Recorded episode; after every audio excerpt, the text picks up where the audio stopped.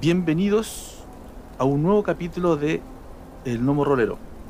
Yo soy Brian y hoy vamos a continuar adentrándonos en este tenebroso bosque en el cual nuestros amigos Nima y Rebel se adentraron en la sesión anterior. Quiero partir saludando a nuestros cazatesoros el día de hoy, partiendo con nuestro amigo Cristian. ¿Cómo estás? Bien, estoy súper bien aquí esperando qué pasa en este bosque tan, tan intrigante, tan desesperante. Así que bueno, esperemos que consigamos los tesoros, nos vayamos cargados de oro, de plata, de conocimiento y no nos pase nada, aunque lo dudo. esperemos, esperemos. Y quisiera saber también cómo está nuestro amigo Luciano. Bien, bien por aquí también. Eh, lo mismo, con hartas ganas de, ver el desenlace, ¿cierto? De esta, esta incursión. Ver qué nos depara el destino y cómo Nima y Rebel se enfrentan a los, a los terrores finales que les espera al final del camino. Eh, con hartas ganas de seguir con la historia. Excelente. También muy ansioso de ver qué les depara a estos cazatesoros. Este bosque de ensueño. Pero antes les voy a comentar a todos que esta mesa se está llevando dentro del servidor de Discord de Frecuencia Rolera, ya donde podrán encontrar distintos temas de conversación. Todos los lunes tenemos allí unos viajes roleros que se mandan los, los miembros con conversaciones profundas y bastante reflexivas sobre distintos temas de rol. También hay otros programas, tales como este, son Frecuencia Rolera, La Cueva del Loco, los pastas roleros también. Y el programa en vivo que está llevando Frecuencia Rolera los días martes a las 21 horas. También está muy bueno. Mencionar también a nuestros amigos de Metajuego, que en este momento terminaron su segunda temporada también de programa de conversación rolera en torno a variados temas. Muy, muy recomendable el programa. Bien, hecha esta invitación, nos vamos de nuevo a nuestro bosque, donde la última vez vimos a Nima y a Rebel muy somnolentos adentrarse más y más en la espesura de estos árboles. Les describía cómo veían ciertas sombras ondeantes, figuras no alcanzaban a distinguir,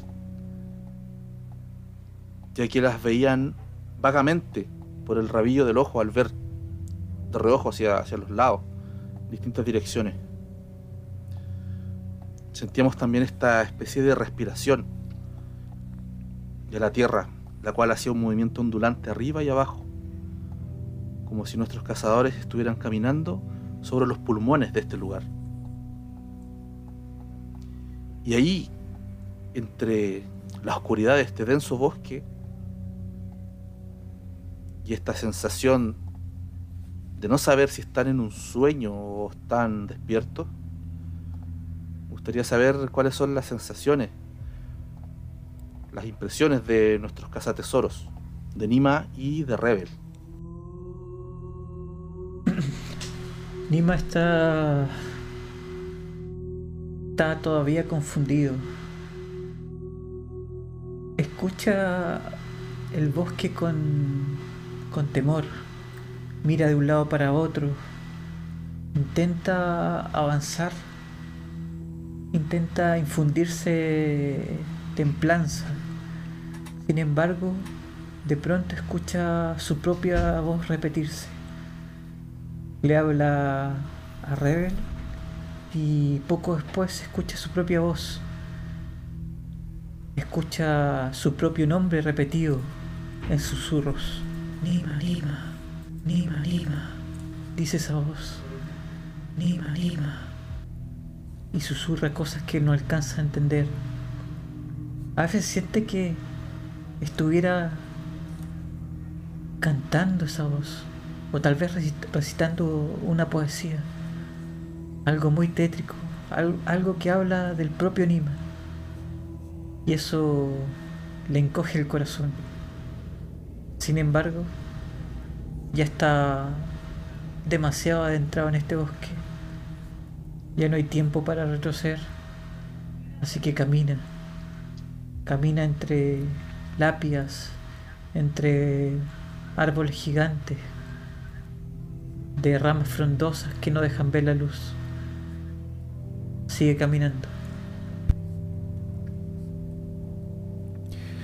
Rebel eh, en este momento se está incorporando después de haberse agachado a recoger una de estas máscaras eh, botadas por la estatua, arrancadas quizá, y siente por un momento, se siente empapado de los sonidos y movimientos que hay alrededor.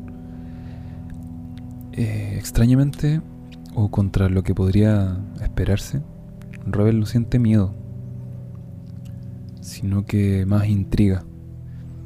Eh, luego de esta profunda sensación de sueño y el cuerpo que le pesaba, se siente ligeramente más despierto, quizás demasiado despierto, siente que cada paso es un paso en falso, como si no hubiera un piso y el suelo se separara de él, como si todo estuviera a gran altura o cambiaran las distancias, si todo estuviera más lejos o más cerca. Se siente mareado, se siente ajeno y extraño, sin embargo curioso.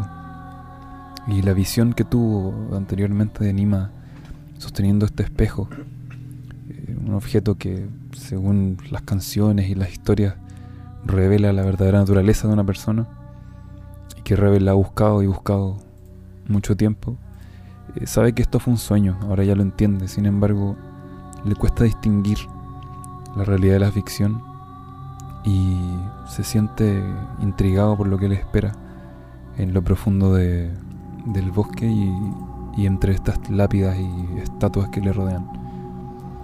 No siente miedo, sin embargo, está ajeno, ajeno a sí mismo.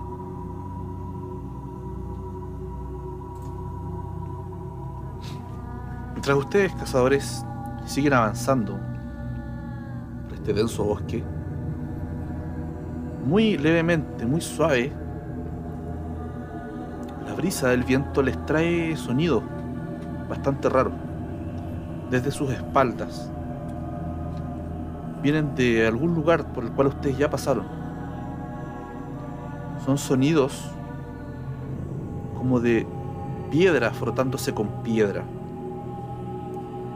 Como si estuvieran arrastrando alguna pieza de roca sobre un piso también hecho de piedra.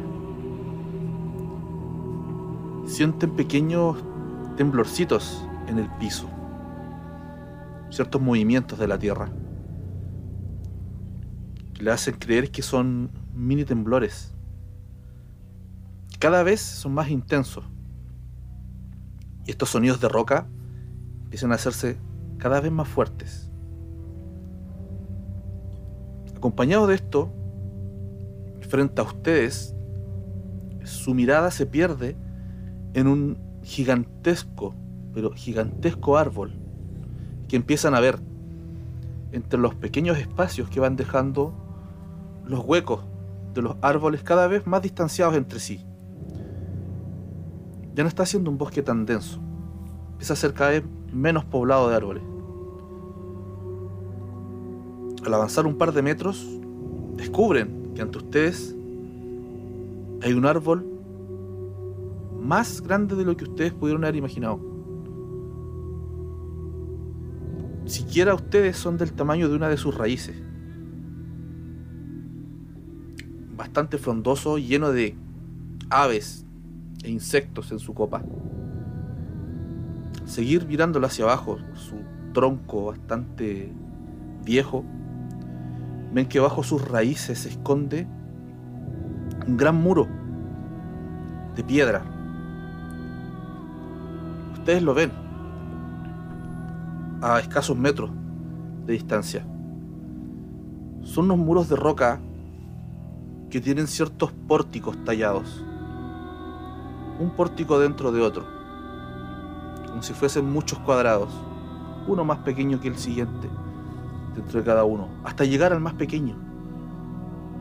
que es claramente una puerta. Es una entrada a lo que parece ser la tumba que llevan días buscando. Detrás de ustedes cada vez empieza a ser más fuerte y constante este sonido de roca frotándose con roca y de pequeños movimientos por debajo de la tierra. En este punto, ¿qué van a hacer cazadores?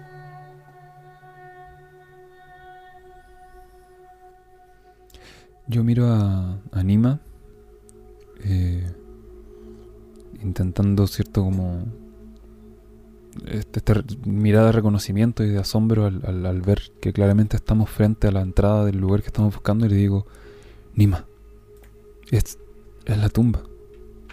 Llegamos a la tumba. Sí, sí, llegamos. Al parecer lo es. Al menos estos muros deben ser el fin del cementerio. Yo creo que al menos eso. Si no es la tumba, es algo mejor. Eh, vamos. Quiero, antes de seguir avanzando, detenerme un momento a, a- a mirar. Estamos, ya pasamos la, esta, esta cementerio y estamos saliendo de él o, o sigue estando alrededor las estatuas y, la- y las tumbas. En el punto en el que ustedes están, ya pasaron el cementerio y las estatuas hace bastante rato. Están más que nada frente a este inmenso árbol, debajo del cual hay una estructura de roca, parecer una especie de cámara cuadrada que ha sido cubierta y absorbida por las raíces de este gigantesco árbol. Y detrás de ustedes se empieza a hacer más y más constante este ruido. Ustedes logran ver a lo lejos una figura muy similar a una figura humana, caminando de manera muy lenta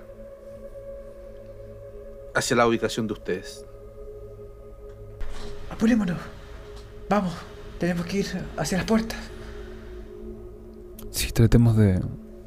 Tratemos de salir de la vista de esta. Esta cosa. No.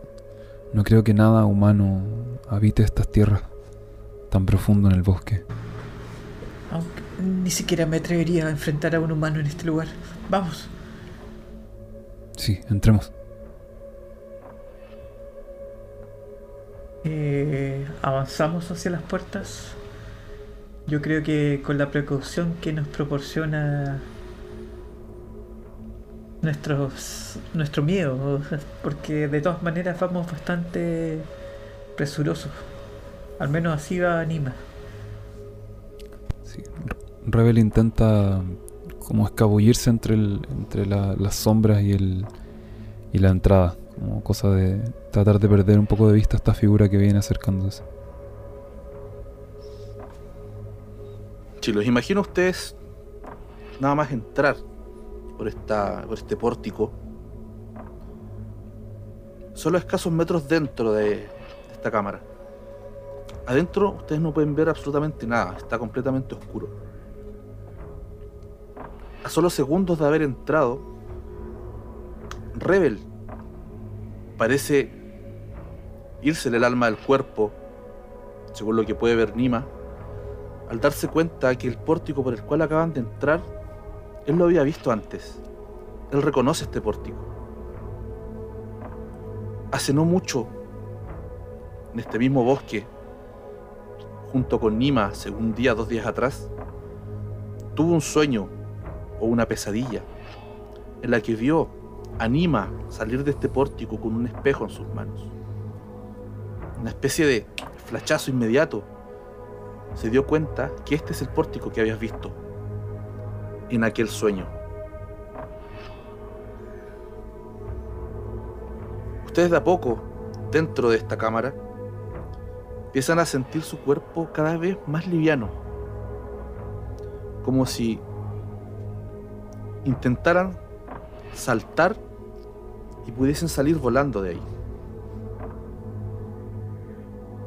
Lo intentan muy vagamente, pero realmente no logran volar.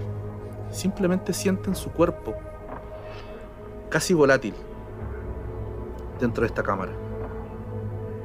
Sienten como si el tiempo fuera mucho más lento acá adentro. Y entre estas sensaciones que están intentando descifrar o entender, ven como fuera de la cámara se empieza a llenar de unas figuras grises. Poco pueden distinguir por la oscuridad que está dentro donde ustedes se encuentran. Pero con una rápida mirada y poco de tiempo, pueden darse cuenta que son las estatuas que vieron anteriormente, todas aquellas que estaban sin sus máscaras, con sus rostros planos, sin expresión. Todas aquellas estatuas se encuentran afuera de esta tumba, buscando incansablemente por todos lados, pero ninguna, ninguna de ellas tiende a entrar a esta cámara. Hay una búsqueda frenética allá afuera, y unas figuras de roca caminantes, y ustedes dentro de esta cámara oscura. Necesito que ambos me hagan una tirada de ruina en este momento.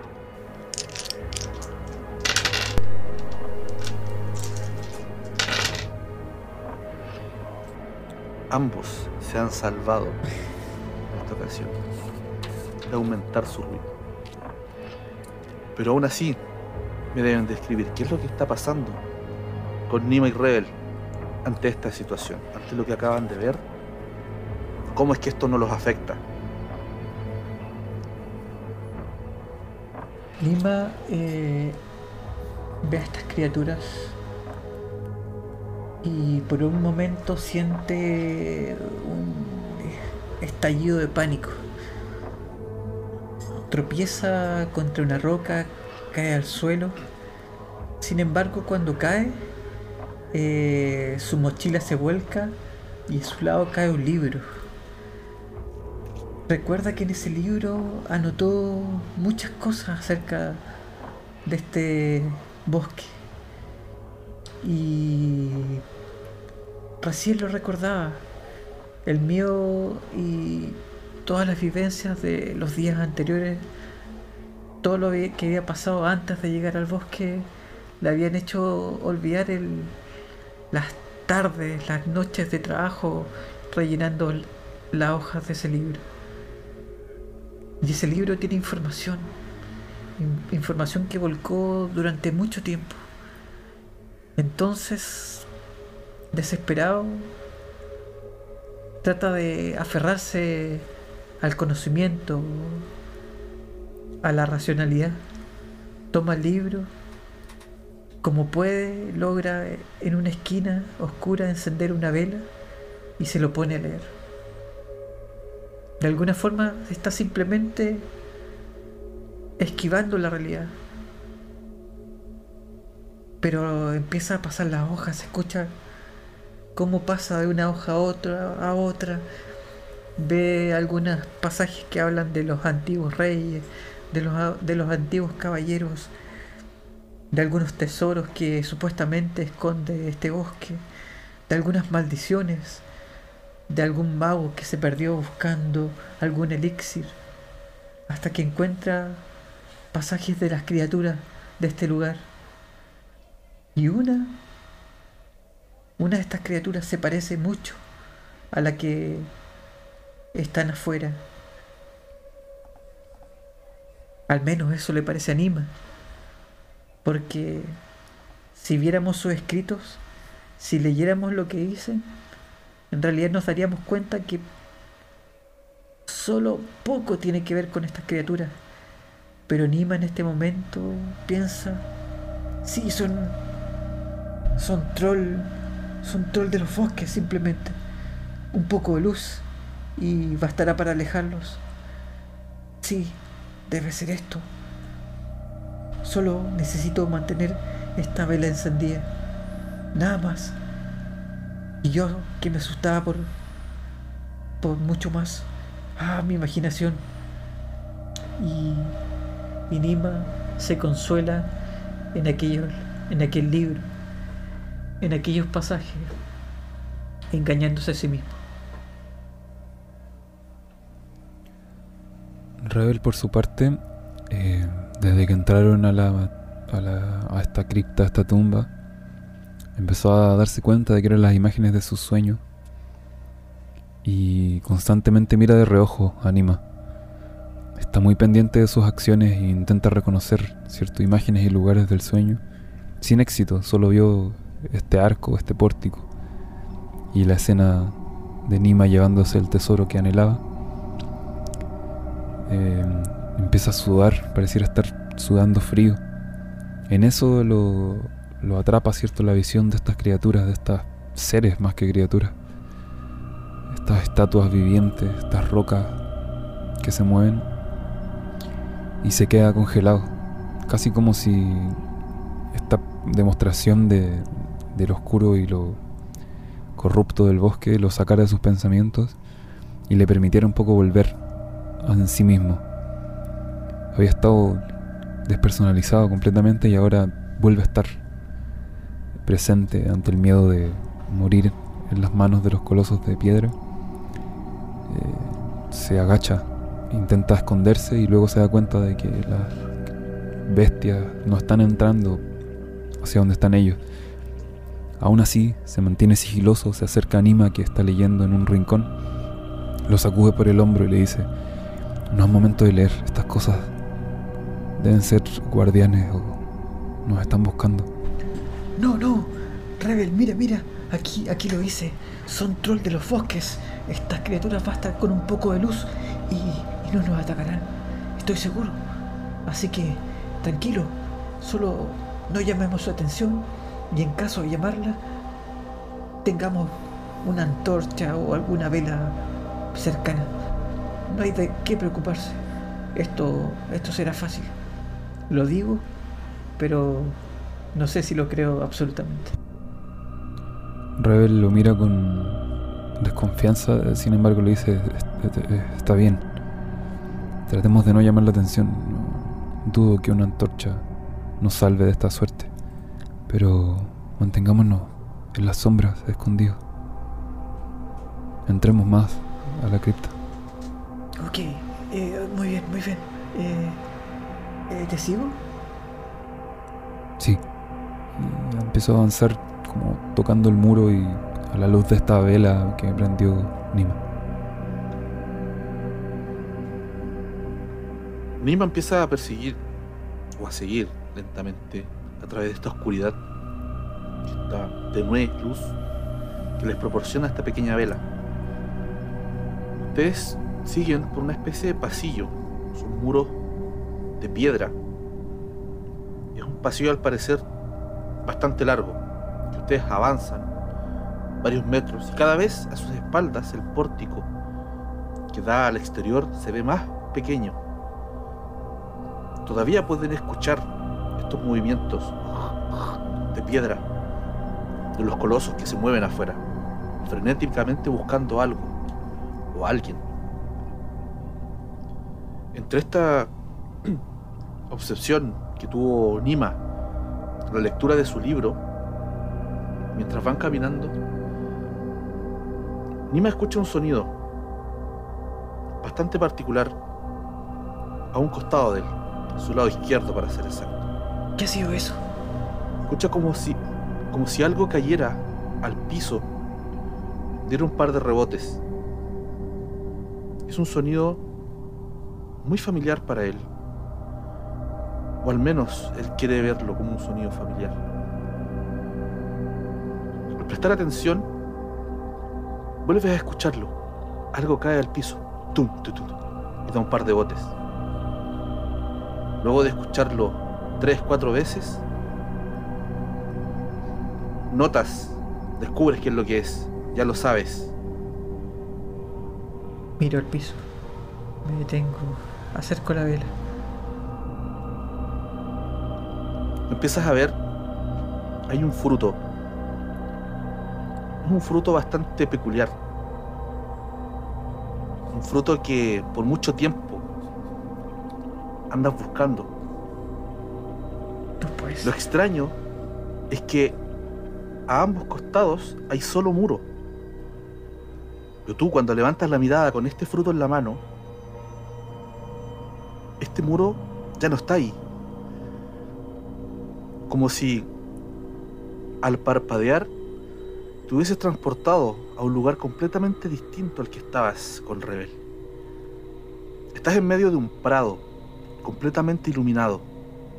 Es de día y el sol calienta tibiamente tu piel. Ves muchas flores alrededor tuyo. Y en ese giro que estás dando al explorar el lugar, enfrente tuyo, finalmente lo ves. Aquello que andabas buscando. Dinos, Nima, ¿qué es lo que estás viendo en este momento? En medio de aquel prado veo un enorme árbol. Un árbol de tronco blanco y azulado que se eleva con, con majestuosidad como si hubiera estado aquí siempre.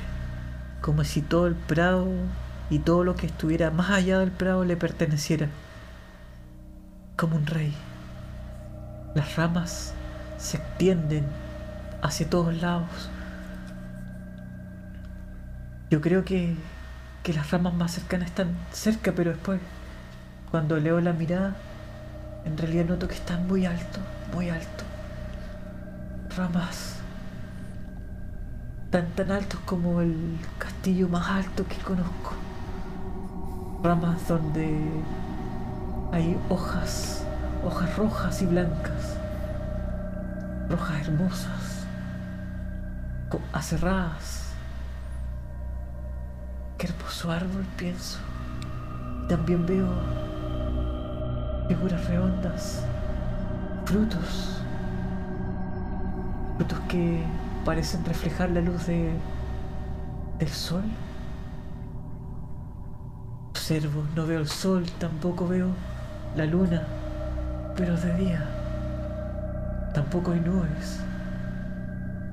Por un minuto tengo la sensación de que la luz proviene también del árbol. Y el aroma, el aroma, ese aroma a hierbas frescas, pero también algo más viejo, como el cuero, no sé, una fragancia de fondo. Empiezo a caminar hacia el árbol.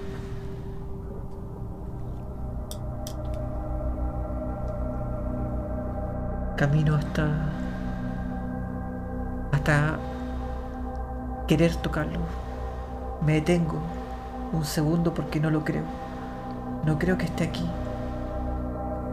Pero todo parece real. Veo las raíces de este enorme árbol, enormes raíces. Raíces que que parecen que se mueven.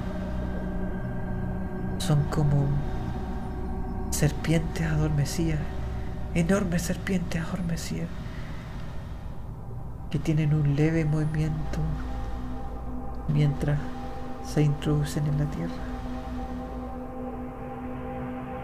Hay un aroma tan fuerte en este lugar, tan denso. Siento que mis pulmones se llenan de este aire cargado. Siento que, puedo sentir todas las fragancias del claro de este árbol. Como si la fragancia del mundo estuviera en este lugar. Toco el árbol. El arrugado tronco, leñoso. Siente cálido.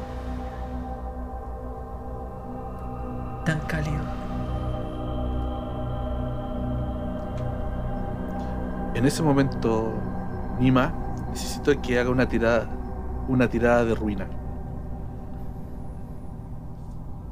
mientras hace su tirada, vamos a ir con Rebel, que lo que vio de repente fue a su compañero Nima, quien se agachó, lo vio acercar su vela al piso y vio un gesto como que si estuviese recogiendo algo, pero su mano estaba completamente vacía. Luego lo vio como empezó a caminar con la vela, haciendo caso omiso a su llamado. Rebel le decía, Nima, Nima, pero este parecía no hacer caso. Se fue avanzando con la vela a toda prisa, al punto que no pudiste seguirle el paso.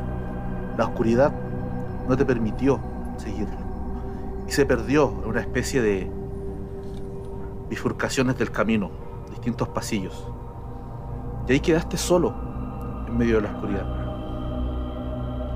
De repente empezaste a escuchar una risa que venía de algún sitio dentro de, este, de esta cámara, parecer laberíntica por dentro.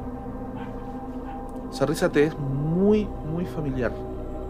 Es de cierto personaje noble que tú conoces. Cuando empiezas a seguir esta risa, llegas a una cámara iluminada, con dos antorchas en la entrada. Es cuadrada y amplia. En el centro hay una mesa redonda.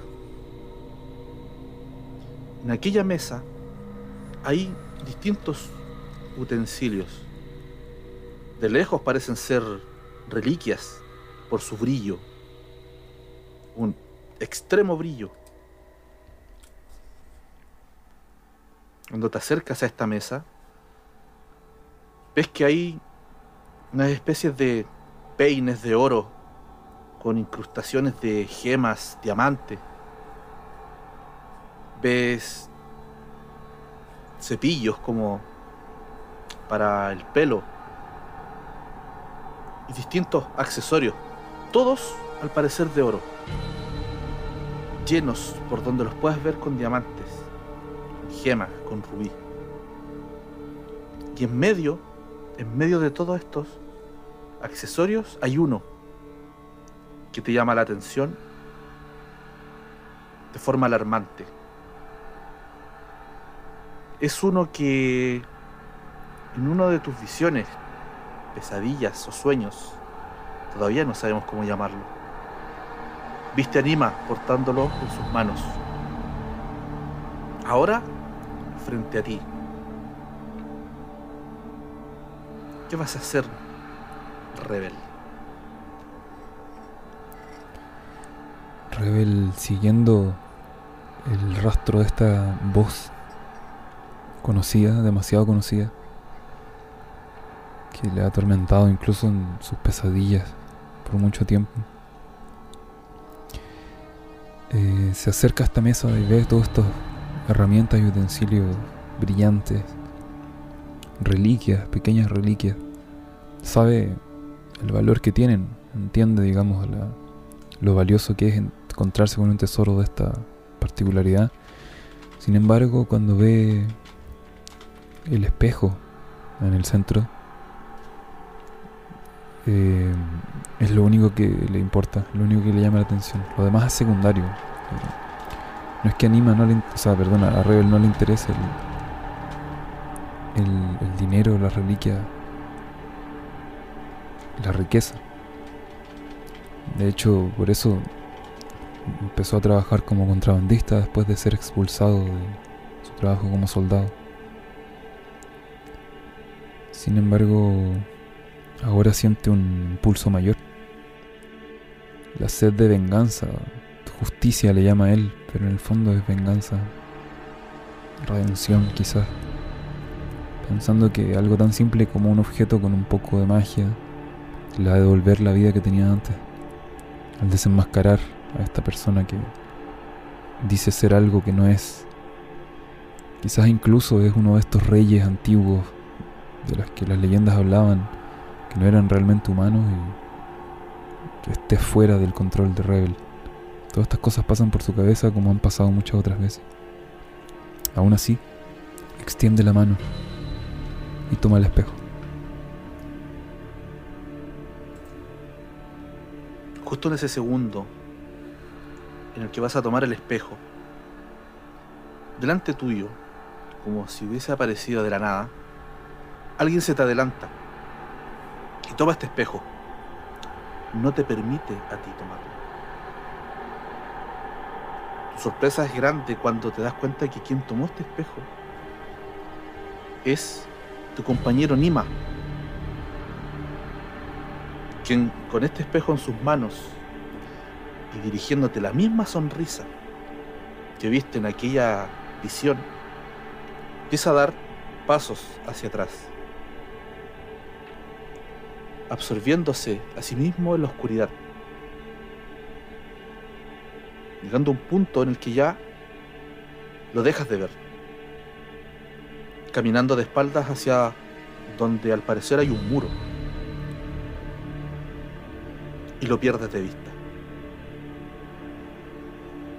Y aquí Rebel me va a hacer una tirada de ruina. Mientras, vamos a ir con Nima, quien salvó su tirada de ruina. Tiré un 3 y tengo 3 de ruina, sí. O sea, justo. Justito. Lo que sí va a suceder en este caso con Nima es que cuando te acercas a tocar este árbol, te das cuenta de que no estás solo. Del otro lado del árbol hay alguien está sosteniendo en sus manos, al parecer, el único fruto que va quedando. Fruto que recogiste hace un par de segundos ya no está en tus manos. Ves alrededor. Recuerdas haber escuchado por lo menos caer unos 5 o 6 frutos. pero no hay ninguno. Esta persona se empieza, se empieza a asomar. ¡Ey tú!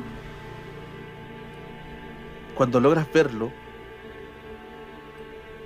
descubres que es Rebel, tu compañero, quien tiene este fruto. Te mira con un gesto con el cual está a punto de dar una mordida a este fruto. ¡Ey, no, no! ¡No hagas eso! ¡No! No sabes lo que, lo que estás haciendo. Ese fruto. El fruto no es para ti. No es para que hagas eso. Por favor, dámelo. Estás estamos tratando con magia, con mística, con cosas que un simple contrabandista no, no entiende. Ese fruto hay que estudiarlo. No es comida.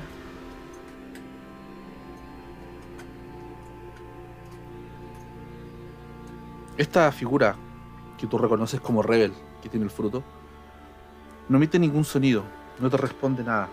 Simplemente te dedica una sonrisa y se gira, como tratando de rodear el árbol Ey. en la otra dirección. ¡Ey! Ven aquí. No te vayas. Eso no es comida. Ven aquí. Y le empiezo a seguir. Tú lo sigues, pero sin tener éxito. Cuando llegas al otro lado del árbol, de este grueso tronco, esta persona que se giró sobre el tronco ya no está ahí. Ya no ves a Rebel. ¡Eh, Rebel! ¿Dónde has ido? ¡Ey! No te vayas con ese fruto. Ese fruto no es para ti. No, no lo hagas. No lo puedes comer. No, no pienses en comerlo. Ese fruto no es para ti. Ese fruto no es para alimentar cerdos. Tú dices eso justo en el momento en el que das un paso y como si ese paso hiciera un clic. Todo este prado, este árbol, este cálido sol,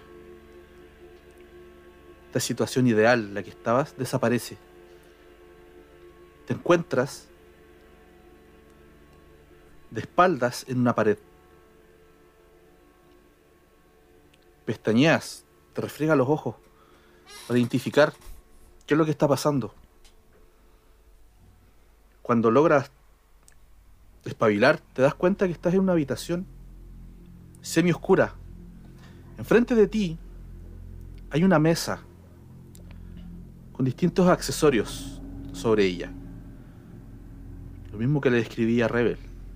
Hay peines dorados, cepillos, un montón de cosas, accesorios dorados con gemas incrustadas, varias reliquias de valor. Enfrente de esa mesa, al otro lado, ves Rebel de pie. Y a su espalda, dos antorchas en la entrada de esta habitación.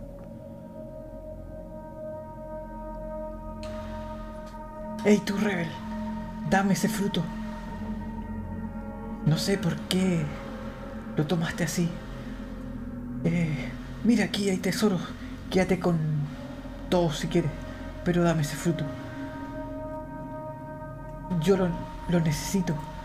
Necesito ese fruto. Por favor. Me acerco hacia la mesa, lentamente. Quiero verle las manos, ver si tiene fruto. Y en, mi camino observo la mesa. Estoy buscando algo, no sé qué. Algo.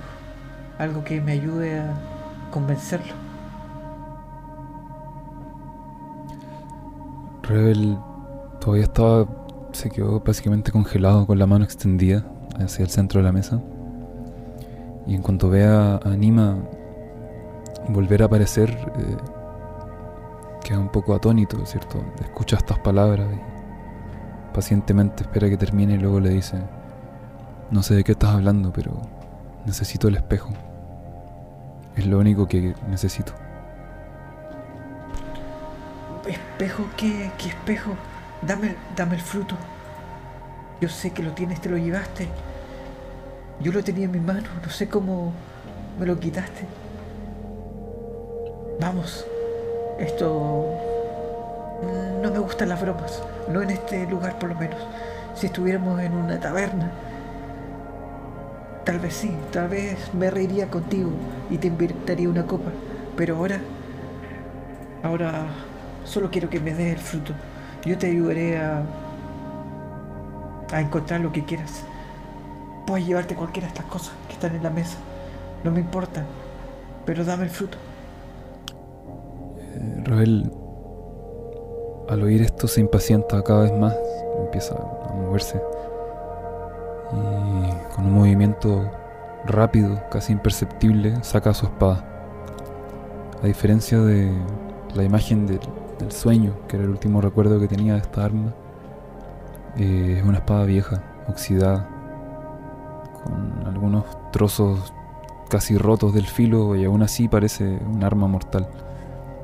Es una espada que ha pasado por mucho tiempo y ha cobrado muchas vidas en su tiempo, pero ahora está vieja igual que el mismo usuario. La saca y sin dejar de mirar a Anima, la usa para barrer con todos los objetos que están sobre la mesa y los lanza al piso, que hacen un sonido estrepitoso y un ruido terrible de metal chocando con metal al caer. La mesa queda vacía y se dirige a Anima. ¡Eh! ¿Qué, qué, qué haces? ¿Qué haces? Retrocedo. No me interesan, Retrocedo, pero no me interesan lo- los tesoros, Anima. Yo no vine aquí por los tesoros. Vine por el poder. El espejo es lo único que puedo puede cumplir lo que necesito hacer. Entrégamelo. ¿Está en tu mochila? no, no tengo ningún espejo. Me saco la mochila y se la lanzo. No lo tengo, no tengo mochilas. O sea, no tengo espejos. Este, este lugar es. Este lugar es. Es nuestra perdición, Nima. Lo sé. Por eso tienes que entregarme el fruto. El fruto. No tengo ningún fruto. No, Pero yo te vi. no Lo existe. tomaste. No existe el maldito fruto, Nima. Es una historia. Yo también la he escuchado. Ustedes investigan esas cosas, pero. Todos los bardos que cantan en las tabernas saben que es un cuento que se le cuenta a los niños. No hay un fruto con esas propiedades. Y entonces ese espejo también ex- tampoco existe. ¿Cómo, ¿Cómo puedes decir que tu espejo mágico existe y mi fruto no? No hace falta magia para mirar en el corazón de un hombre y yo veo que el tuyo está podrido por la ambición. Quizás el mío también.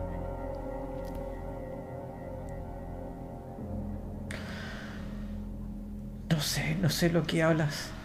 ¿Estás seguro? Muéstrame, muéstrame tus cosas. ¿Seguro que no tienes el fruto?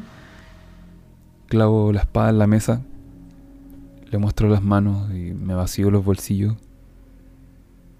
No hay nada. ¿Por qué? Me acerco a la mesa así y golpeo, la golpeo. Y después me alejo, al darme cuenta que me acercaba demasiado a la espada.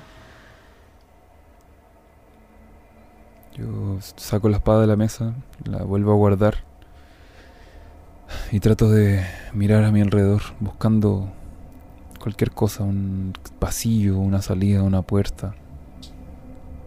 Algo con lo que alejarme de esta situación. Ravel está nuevamente fuera de sí mismo.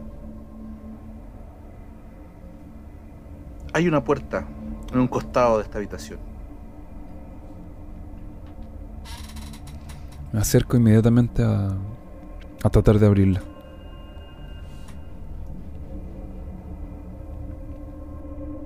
Nima, en tanto, en tanto mientras eh, Rebel se acerca a la puerta, mira los objetos que botó Rebel y coge uno.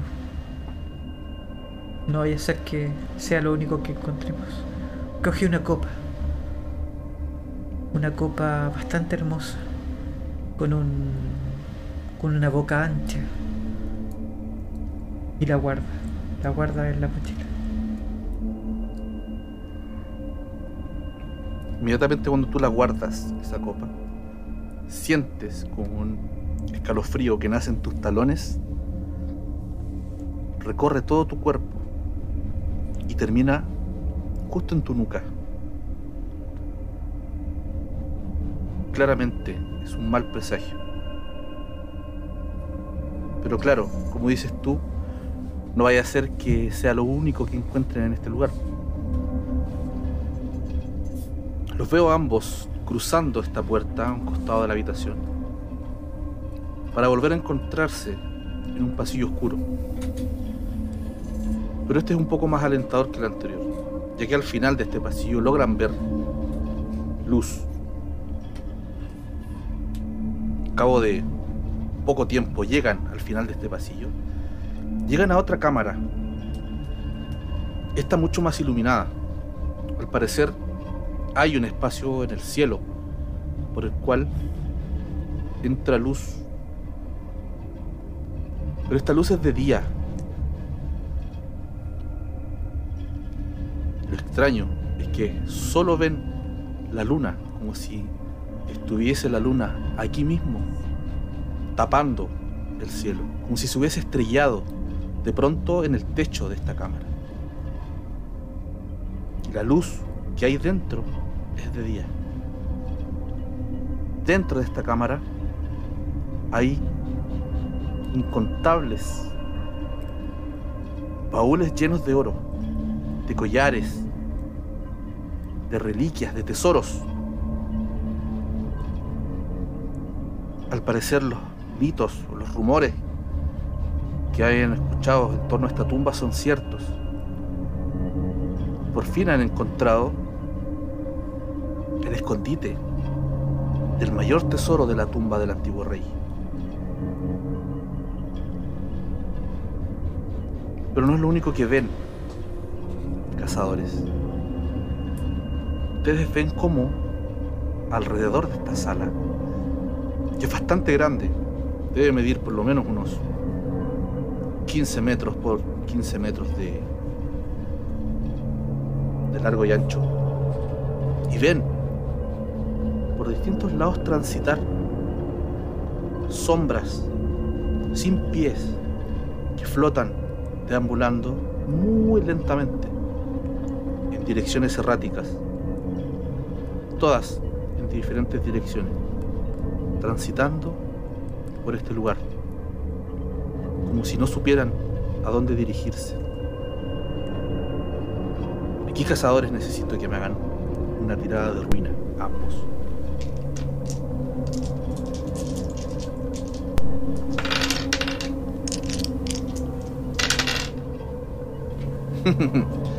Ambos se han salvado nuevamente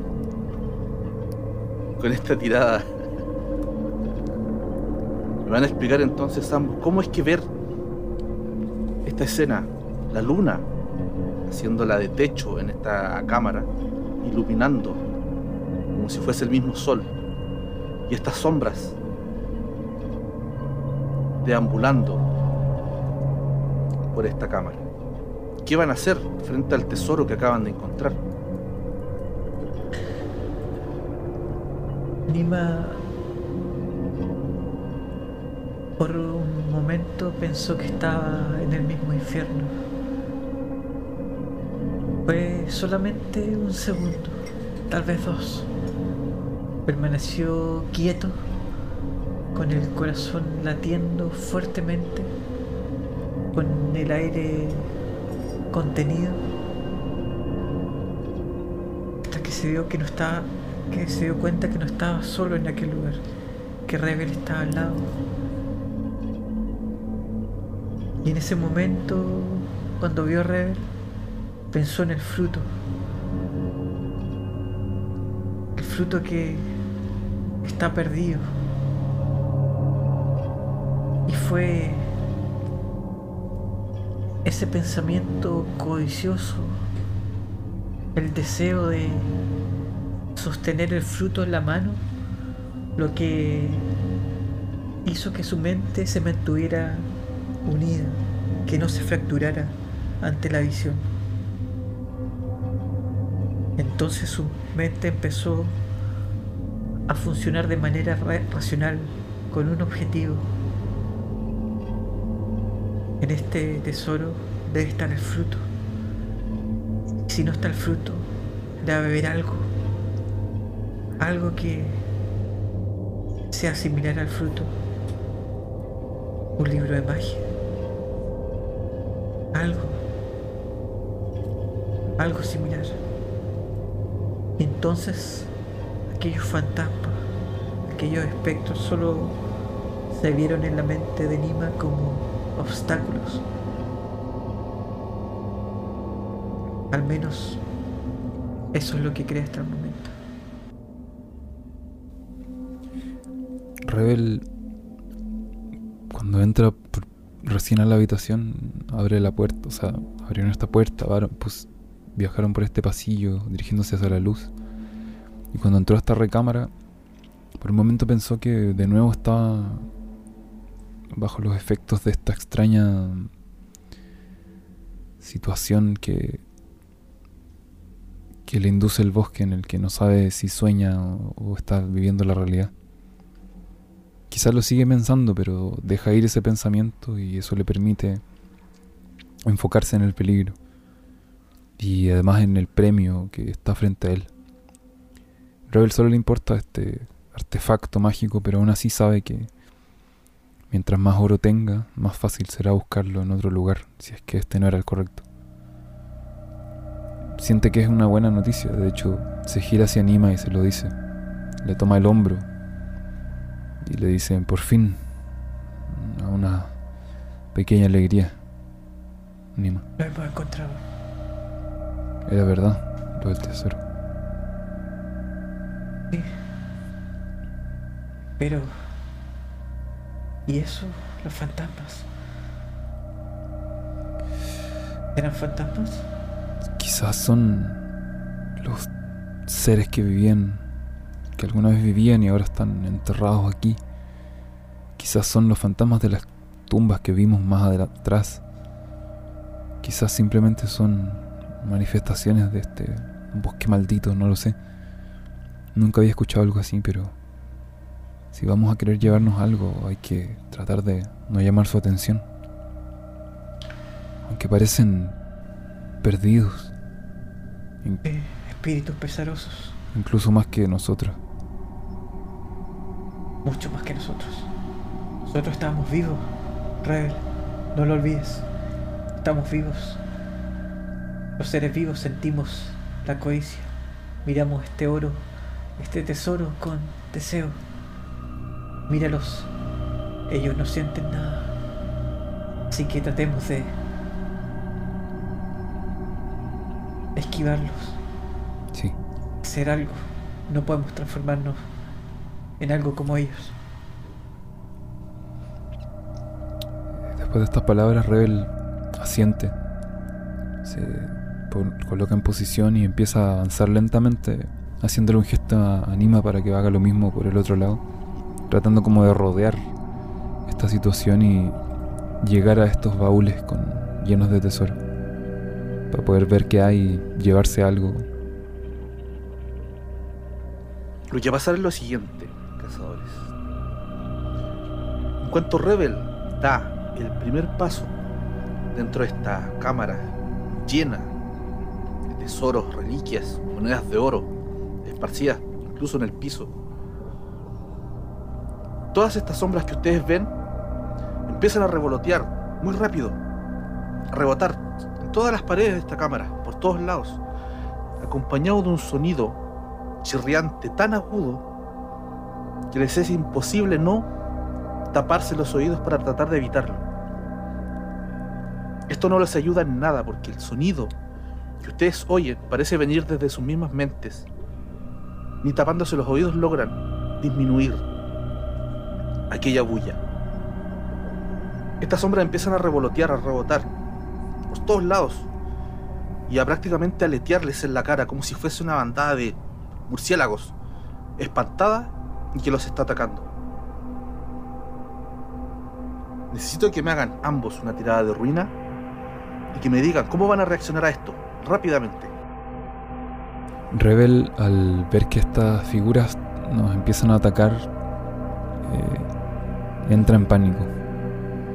Y eh, lo primero que puede hacer es alzar las manos y empieza a sudar frío y recuerda unas palabras que alguna vez le enseñaron un viejo, eh, un anciano en, en una taberna eh, unas palabras que tenían un poder, cierta capacidad de proteger. Y empieza a realizar el ritual de, de protección para proteger la pequeña área en que se encuentra Nima y Rebel, esperando que así no puedan tocarlo la- estas almas en pena. Nima está, se había quedado atrás, no, no había avanzado de inmediato como, como Rebel. Él quería estudiar un poco más aquí este lugar y cuando ve que cuando el contrabandista provoca todo este barullo de los espíritus, empieza a concentrarse en un, ritual. Eh, es un ritual que consiste en taparse la cara y de esta forma evitar que, los sentidos externos de, otras criaturas y personas lo detecten. Es el ritual de máscara que mediante cubrirse la, la cara con, con las manos aleja los sentidos de los demás.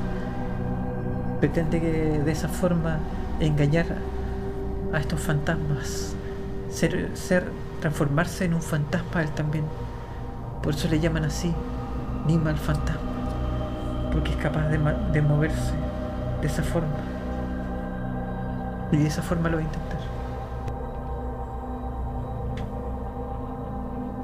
Perfecto, ambos tírenme su dado de ritual.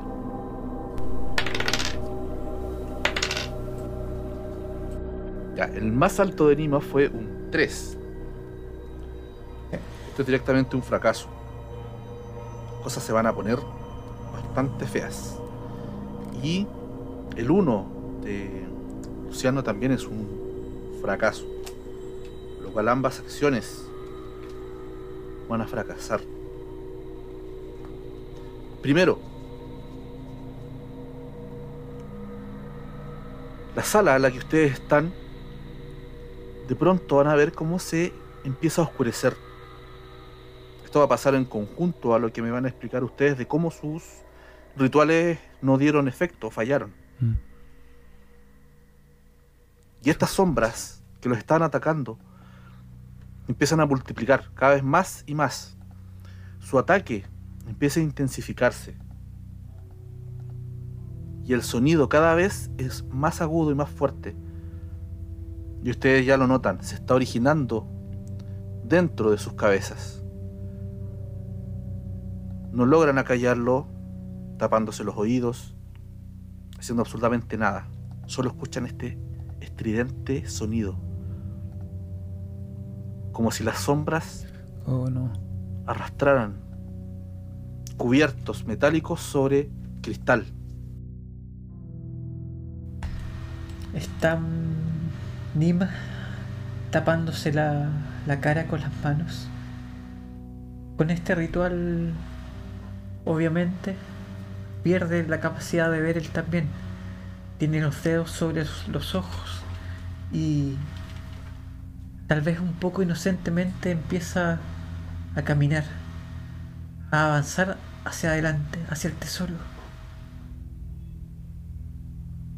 Pronto se da cuenta de la presencia de los espectros, los fantasmas.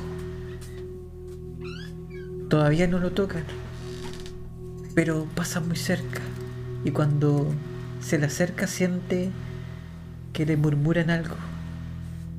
Los susurros al oído son decenas. Al principio son en voces extranjeras, en idiomas antiguos que Nima no conoce. Es como un canto o como un poema.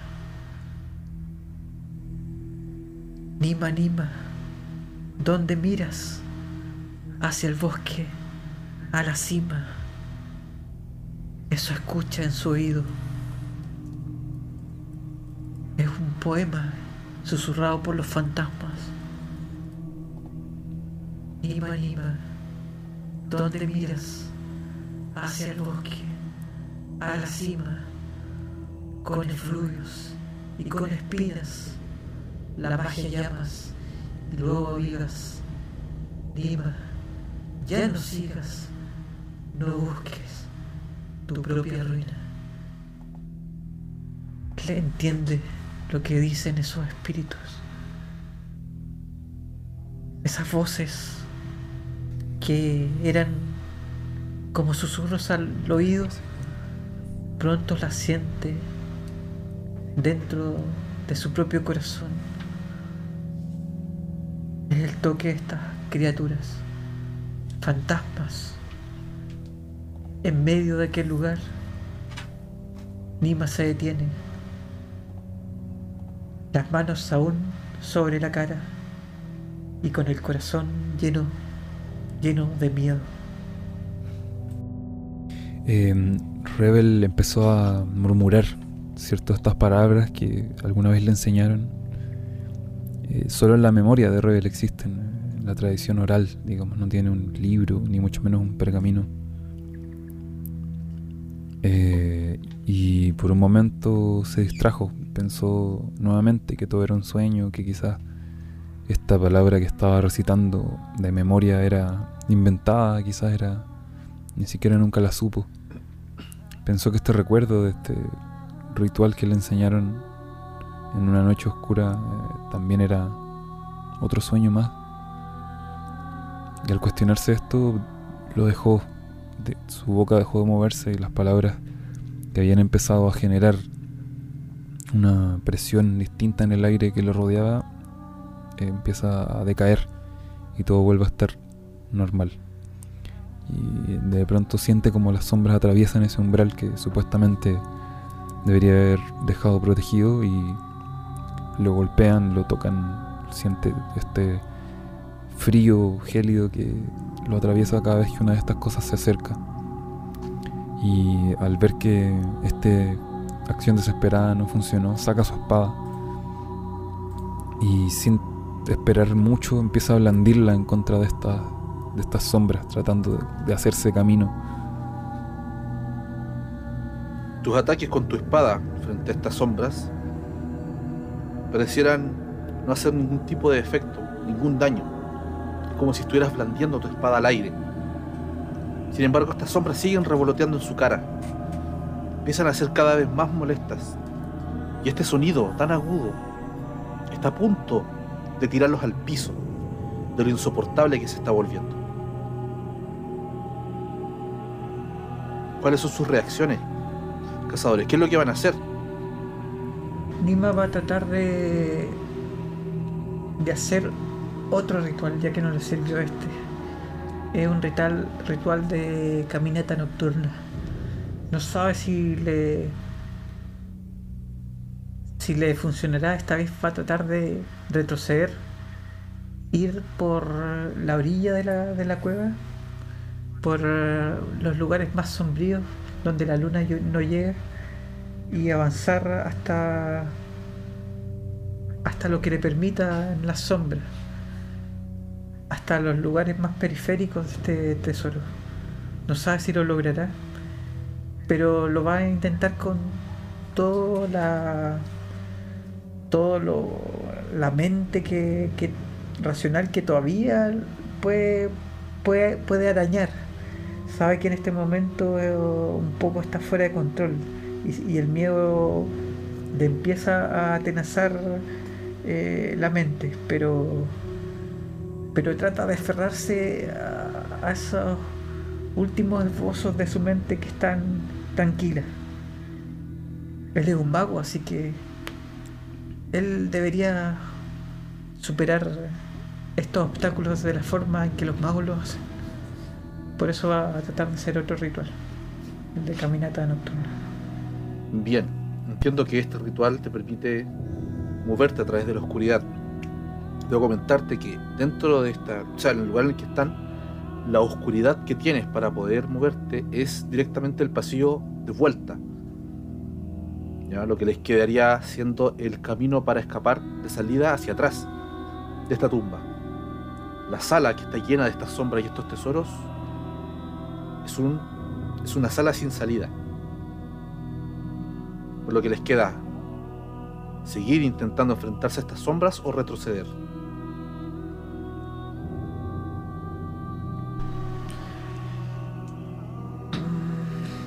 Entonces voy a voy a esperar que, que hace Rebel. No voy a actuar, voy a retroceder de hecho hacia la sombra, hacia hacia la entrada no me voy a ir todavía, pero pero no, no me siento capaz de avanzar en este momento. Inmediatamente, después que tú das solo uno o dos pasos hacia atrás de esta habitación, notas como las sombras empiezan a dejar de molestarte. Sientes que este chillido es cada vez más suave.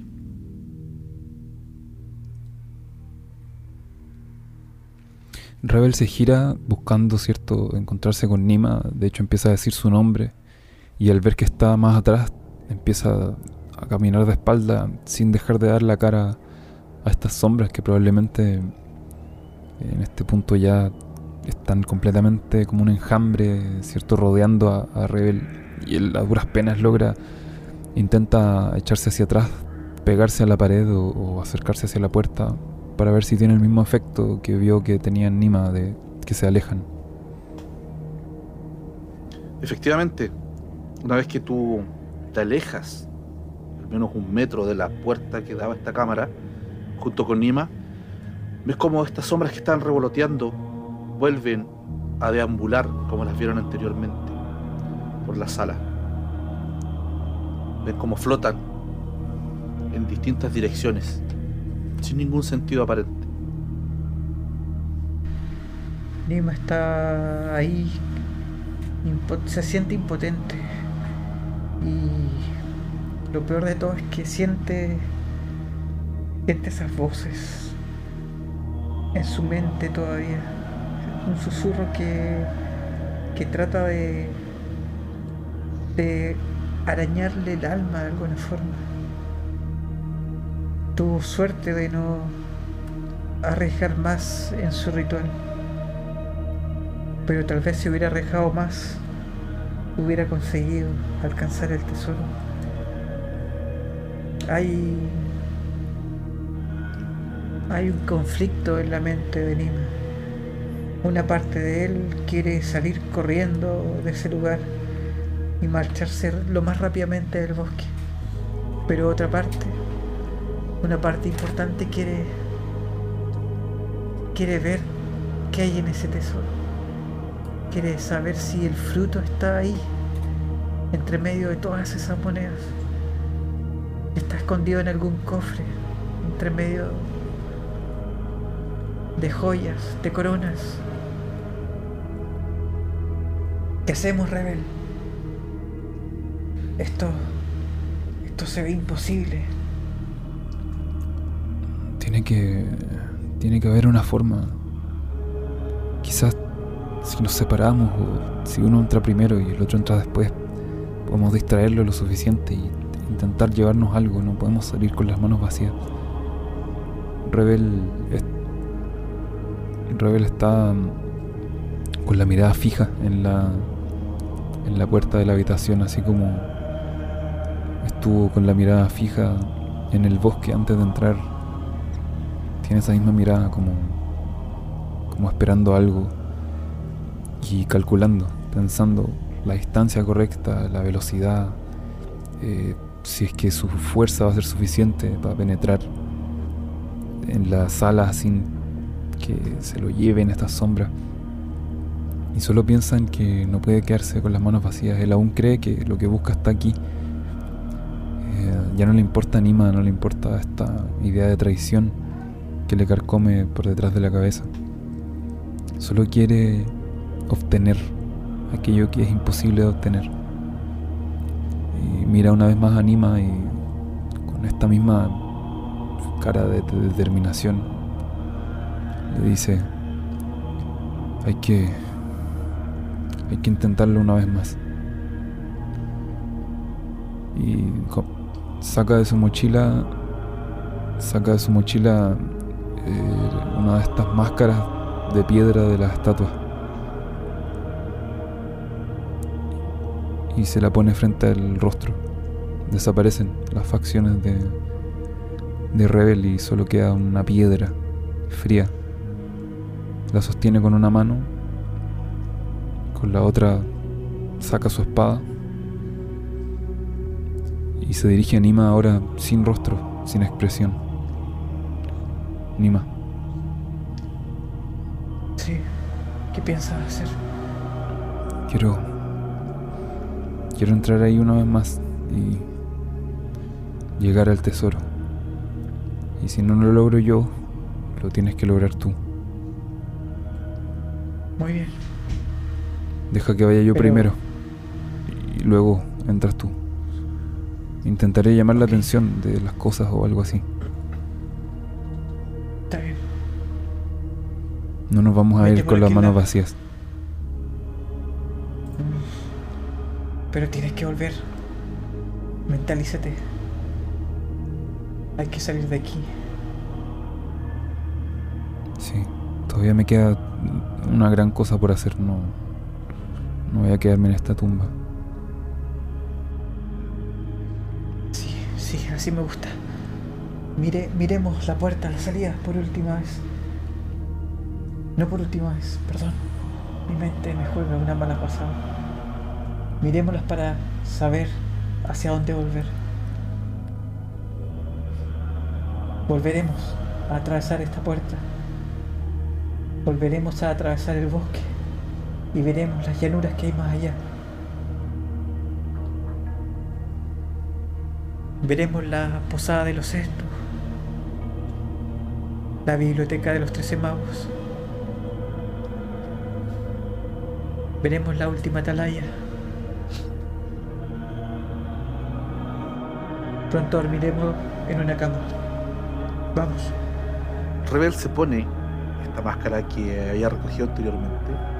Efectivamente, pueden ver ambos. O sea, Nima, que lo ve de frente, ve como las facciones de su rostro se empiezan a borrar. Su cara, de pronto, no tiene ojos, no tiene nariz, tampoco tiene una boca. Es completamente lisa y plana. Esta máscara de alguna forma borra la identidad Puedes ver también cómo su piel se torna de un color gris. Como si al ponerse esta máscara fuese uno más de ellos, de todos estos asesores que acompañaban el cementerio afuera, estos colosos de piedra. Mientras Nima, al ver esta escena, me hace una tirada de ruina, vemos como Rebel empieza a adentrarse en esta cámara llena de sombras que siguen deambulando. Pero esta vez no le prestan atención a Rebel. Es como si él no estuviese ahí. Cuando estás en el interior de esta cámara, ves como todo el oro, todos estos tesoros empiezan a brillar, a reflejar un cierto brillo de esta luna que hace de cielo en esta cámara. Al punto que este brillo los encandila a ambos, haciéndolos cerrar los ojos un par de segundos. Cuando los vuelven a abrir, lo que ven es lo siguiente. Nima vuelve a ver este prado donde está este majestuoso árbol. Esta vez está cargado, lleno de frutos. Y está ahí enfrente de ustedes.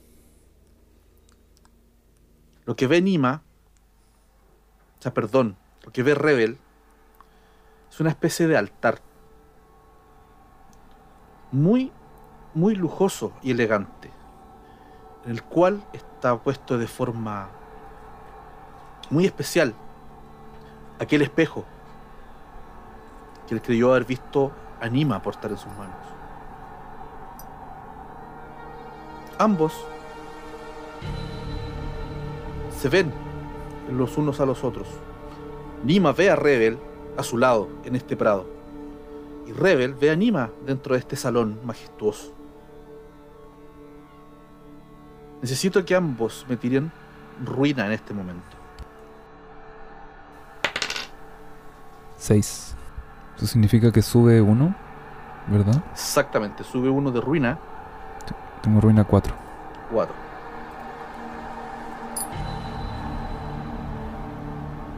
Rebel queda igual. Qué igual. Entonces me van a contar qué es lo que van a hacer. Pero por un lado Rebel me tiene que contar cómo es que esta escena lo está afectando ya mentalmente y empieza a mermar bastante en su forma de ver las cosas o en su percepción de lo que es la realidad, lo que es un sueño o una pesadilla. Rebel se siente como si las puntas de su ser empezaran a, a desaparecer muy lentamente. Aún manteniendo su compostura, su identidad, sabe quién es, sin embargo, hay algo en esta máscara que aún sostiene sobre su rostro. Y la escena que está viendo a través, ¿cierto?, de los espacios que quedan de esta, que lo hace sentir más fuera de sí que de costumbre. En general, Rebel es un- una persona distante, un ex soldado, un contrabandista. No es alguien en quien la gente confíe. Siempre está un poco al borde, por los costados, nunca en el centro. Y aquí se siente más a gusto. Empieza a sentir como esta máscara, este lugar y el altar frente a él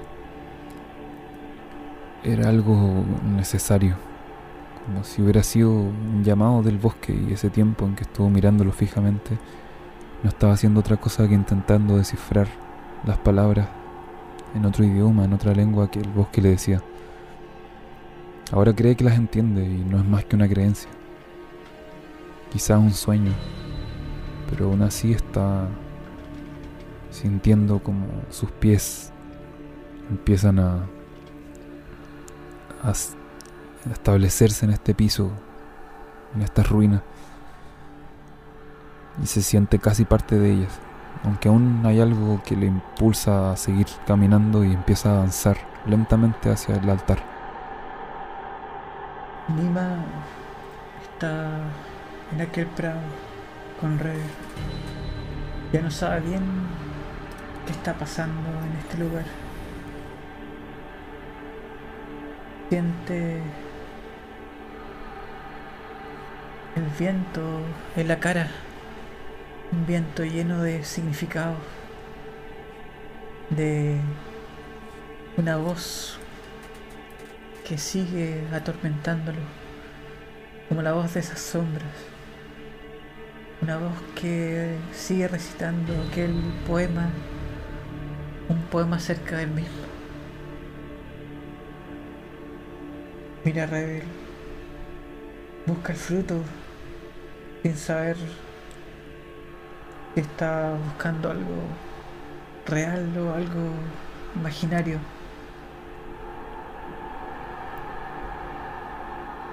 Empieza a caminar hacia el frente.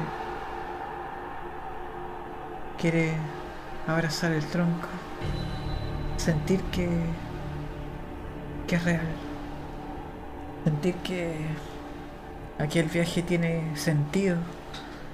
Y toda esa búsqueda es algo más que, que un suicidio. Que, un, que una ida al infierno. pero sigue escuchando esa voz que le dice, Nima, Nima, tú que trinas en el bosque y en la cima, en la noche, mortecina, donde la luna brilla. Escucha esa voz, que es su voz o al menos, al menos se siente como su propia voz. Y en algún momento piensa que, que su propia voz salió, de los labios de, de Rebel, pero no está seguro. Por un momento su mente tiembla, parece a punto de caer al abismo. Pero no lo hace. Se mantiene firme. No sabe por qué. Está en ese prado. Incapaz de, de saber qué hacer. No sabe a qué aferrarse. Hipnotizados cada uno de ustedes por estas escenas, estos sueños o realidades que aún no saben cómo distinguir, pero cegados por tener enfrente aquello que tanto anhelan, aquello por lo cual han arriesgado sus vidas adentrándose en este lugar. Siguen adelante y ahí están. Rebel enfrente del altar y Nima abrazado a este árbol. Lo que no han notado nuestros tesoros es que a su alrededor hay un caos, un caos tremendo, que no son capaces de percibir con ninguno de sus sentidos. Pero desde fuera del templo podemos ver cómo las estatuas de piedra que los buscaban incansablemente, de pronto todas volvieron a su estado inerte. Están todas posadas fuera de la tumba, como haciendo guardia. Mientras vemos cómo la tumba tiene movimientos subterráneos. Se sienten estas rocas cayendo desde el techo, desde el interior de la tumba, como si la estuvieran moviendo, zamarreando. El bosque completo estuviese tomando vida. Dentro de la tumba vemos cómo caen peñascos, caen rocas del cielo, se está desmoronando todo. Se está prácticamente cayendo a pedazos la tumba. Y nuestros cazatesoros solamente están preocupados de lo que tienen enfrente.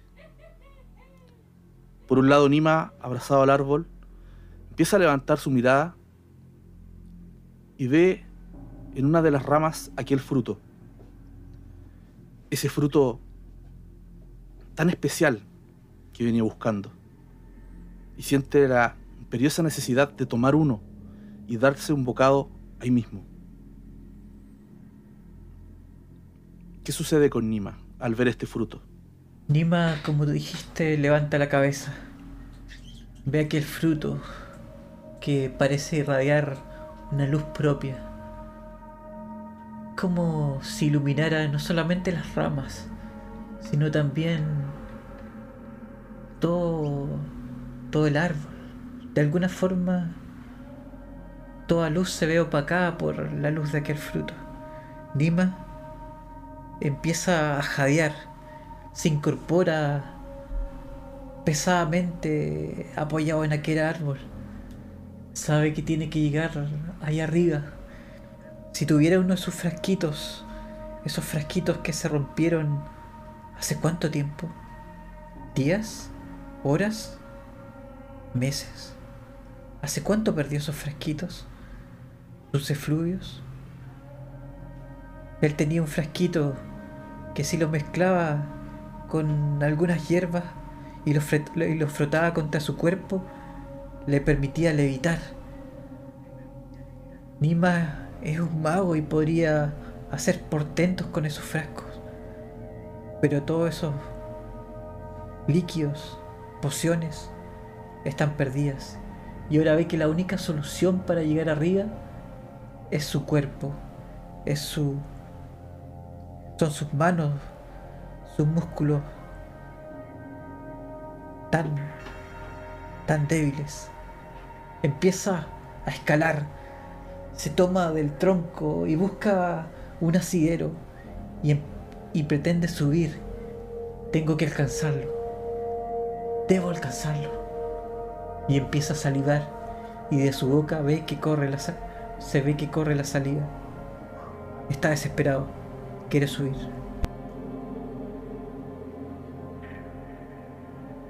Muy bien. En esa acción necesito que Nima me, perdón, me realice una tirada de ruina. Mientras Rebel, a quien vemos acercándose a este altar, cual tiene sobre sí este dichoso espejo. Puedes ver cómo se reflejan ciertos colores, ciertas luces en aquel espejo. Cada vez que lo ves reflejar algo nuevo, sientes más ganas de acercarte y tomarlo. Cuéntame, Rebel, ¿qué vas a hacer al ver este espejo? Rebel camina decidido pero lento. En sus pasos me imagino, resuenan en, esta cámara. Y mientras se va acercando, con su mano pasa rozando el borde del altar, casi como eh, extendiendo el momento de espera de tomar su tesoro. Rebel, eh, por un momento se ve como la mano izquierda con la que estaba firmando su máscara, esta máscara de piedra, la suelta y con ella se aproxima al espejo, sin embargo la máscara de piedra sigue en el lugar, como si se sostuviera en su rostro. Eh, extiende su mano y toma el espejo, sin pensarlo dos veces. Muy bien, Rebel. Necesito que también me haga una tirada de ruina en este momento. Y lo que va a pasar es lo siguiente. Por un lado, Nima nos va a narrar cómo esta vuelta abrupta a la realidad le va a afectar de una forma que le va a ser bastante difícil aceptar si es que lo que está viendo es real o la escena anterior en la que estaba es la real. Pero al momento en el que él siente con sus manos, puede tocar este fruto, se lo acerca con unas ganas, más allá de, su propia vida, de darle una mordida. El momento en que la muerde, te vas a dar cuenta que esto es mucho más duro que un fruto. Es más duro que cualquier otra cosa que hayas intentado morder anteriormente. Desde fuera lo que vemos todos los demás es a un Nima abrazado a un pilar, un pilar que sujeta el techo de esta milenaria tumba. Y lo que tiene en sus manos realmente no es un fruto, es un trozo de escombro que acaba de caer del cielo, que se está derrumbando. Su vuelta a la realidad va a ser provocado por el intenso dolor que le va a provocar esta mordedura con tantas ganas a este pedazo de roca. Por otro lado, vamos a ver cómo Rebel nos cuenta también cómo es esta vuelta a la realidad. Cuando tomas este espejo, intentas reflejarte en él, empiezas a verlo, tratar de analizarlo, y de a poco empiezas a sentir golpes a tu alrededor. Empieza a volver a tener esta sensación del peso de tu cuerpo. Ya no te sientes liviano. Y empiezas a ver cómo están cayendo rocas del techo. Y en un abrir y cerrar de ojos, ves que lo que está frente a ti no es un altar. Es una simple y vil mesa de madera sobre ella un montón de artículos, todos hechos de madera. Peines, vasijas, platos, incluso el espejo que tienes en tus manos, que en forma y tamaño es idéntico al espejo de tus sueños, solo que este está hecho de madera y no refleja absolutamente nada.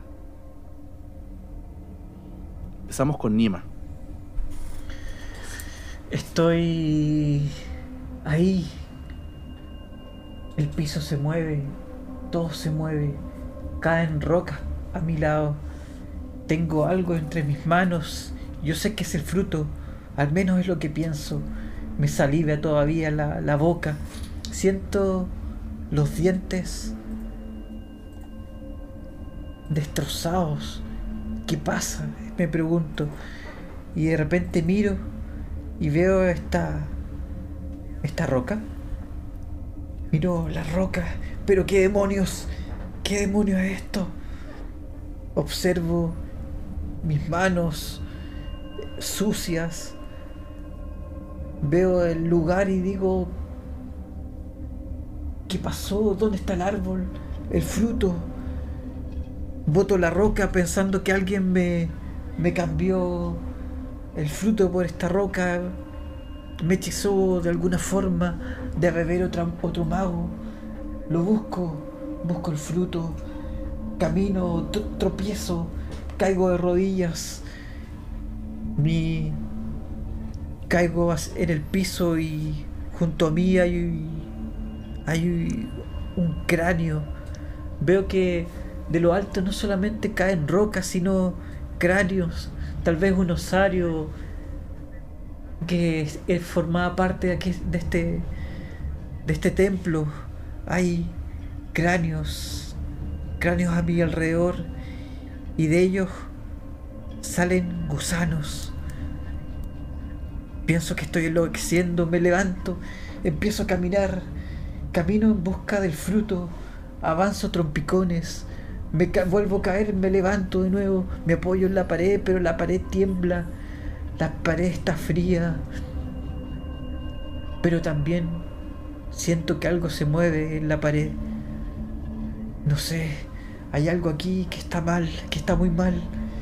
Y empiezo a avanzar en la oscuridad y entre el polvo. Avanzo buscando el fruto, pero completamente desorientado. Y Rebel, Rebel por su parte tiene el espejo en las manos y tiene esta siente esta máscara de piedra sobre su rostro. Y sabe que este espejo es para un fin mayor, es para lograr lo que siempre ha querido, desenmascarar a este noble que que lo traicionó, que lo dejó sin familia, ni sin trabajo y sin hogar, que lo obligó a convertirse en un cazarrecompensa, en un mercader, en alguien que hiciera lo que pudiera hacer para sobrevivir. Sin embargo, siente el impulso de probarlo, de mirarse en el espejo y ver cuál es su verdadera cara, su verdadera realidad. Eso es lo que cuentan las historias que hace este objeto. Lo toma y siente un calor después de sentir tanto frío, una esperanza. Posiciona el espejo de forma que refleje su rostro y lo primero que hace es soltar una risa, una risa burlona. Se había olvidado que tenía puesta la máscara, una máscara de piedra, de facciones duras, talladas, inexpresiva. Se la comienza a retirar muy lentamente para mirarse en el espejo. Y lo que ve es la misma cara que estaba en el rostro de piedra. Facciones duras, inexpresivas, talladas por el tiempo, ojeras, canas, rostro arrugado. Es Rebel, un cazador viejo, demacrado, retirado. Ante esta visión y cuando el mundo a su alrededor empieza a desvanecerse, empiezan a sentirse los ruidos de la tumba que se rompe y se requebraja por todas partes, el, objeto que tiene en la mano se convierte en un espejo de madera y su reflejo desaparece. Rebel se queda atónito por un segundo, por un momento, y luego aprieta el espejo de madera con su mano hasta que éste se empieza a resquebrajar. Probablemente se astille y empieza a sangrar. Lo lanza, saca su espada, una espada vieja, oxidada, inservible para cortar. Pero con ella empieza a golpear los objetos que tiene frente a él. Empieza a intentar destruir la mesa y se esmera en hacerlo una y otra y otra vez. Hasta que está todo repartido por la habitación y Rebel cae de rodillas. Eh, al empezar a ver las piedras que empiezan a caer a su alrededor, quizás le cae polvo encima, una que otra osamenta como que estaba enterrada entre medio de las tierras de los muros, se levanta con un rostro inexpresivo, plano, y comienza a caminar hacia la salida, buscando anima con la mirada, pero con un paso decidido aunque no corriendo, sino más bien una caminata rápida y fría, con la espada en la mano. Mientras buscas con la mirada animada, ves como siguen cayendo cada vez con mayor intensidad, cada vez más seguidos son estos trozos que se desprenden del cielo de la cámara en la que están, caen contra el piso y pueden escucharse, se resquebrajar del suelo tierra debajo de la tumba también. Ves al viejo Nima tropezando, caminando muy torpemente y algo errático, un poco confundido. Y ves cómo su boca sangra, sangra intensamente. Ver incluso un par de sus dientes chuecos dentro de su boca. ves cómo busca de alguna forma una dirección, a dónde dirigirse y la, el derrumbe completo de esta cámara es inminente. Cuéntenme ambos, Casa Tesoros, ¿qué es lo que van a hacer? Cuando veo a Rebel voy a su encuentro y le digo, me lo han robado, me han robado el fruto. Rebel, lo tenía, lo tenía, me lo han cambiado. ¿Qué puedo hacer? Malditos. ¿Los has visto? Son vagos. Son tal vez mis maestros. No están muertos. Ellos, ellos solo han fingido estar muertos para que yo alcanzara el fruto Y, y ahora que lo, que lo tuve, me lo han robado. Estoy seguro que han sido ellos. Rebel, eh, mientras escucha a Anima hablar, tiene el rostro frío, inexpresivo y plano. En cuanto lo termina de escuchar, lo agarra como sus ropas y le mira cierto la boca de cerca, ve que está sangrando, que claramente se golpeó o comió algo particularmente duro. Y entiende un poco la situación, le dice, Nima, aquí solo estamos nosotros, solo hay muerte. Nadie nos está tendiendo trampas. Nosotros mismos estamos llevándonos al abismo. No hay nada que hacer, Nima. Más que intentar escapar. Esto se está cayendo a pedazos. Tu espejo, ¿no, ¿no encontraste tu espejo? Yo, yo vi el fruto, encontré el árbol, estaba ahí, lo toqué, estaba en mis manos. Por un momento tuve el fruto en mi boca, oh, casi lo pruebo, casi muerdo aquella maravilla. Pero después todo desapareció. No sé qué pasó, Rebel. ¿Dónde estamos? ¿Por qué todo se viene abajo? No entiendo. No entiendo. ¿Qué, qué, qué debo hacer? Tu- tuve el espejo en mis manos, lo tuve y me miré, me miré en él, Nima. Ahora ya no sé cuál es mi rostro. No sé. Solo sé que si es que fue real o si es que esto es un sueño, hay que hacer algo, no nos podemos quedar aquí parados. Así el cielo se cae, las rocas y esas malditas calaveras patea una. Vamos, vamos, te sigo. Guía, guíanos. Afuera beberemos un poco de mi coñac. Eso creo que me sentará bien. Sí, vamos. Agarro a Anima con un brazo y ca- básicamente lo arrastro buscando algún camino o algún pasillo que nos lleve a alguna parte distinta a la seguridad. Bien, cazatesoros. Si lo que quieren es salir con vida de una pieza al menos de esta tumba, me deberán superar una única tirada de riesgo.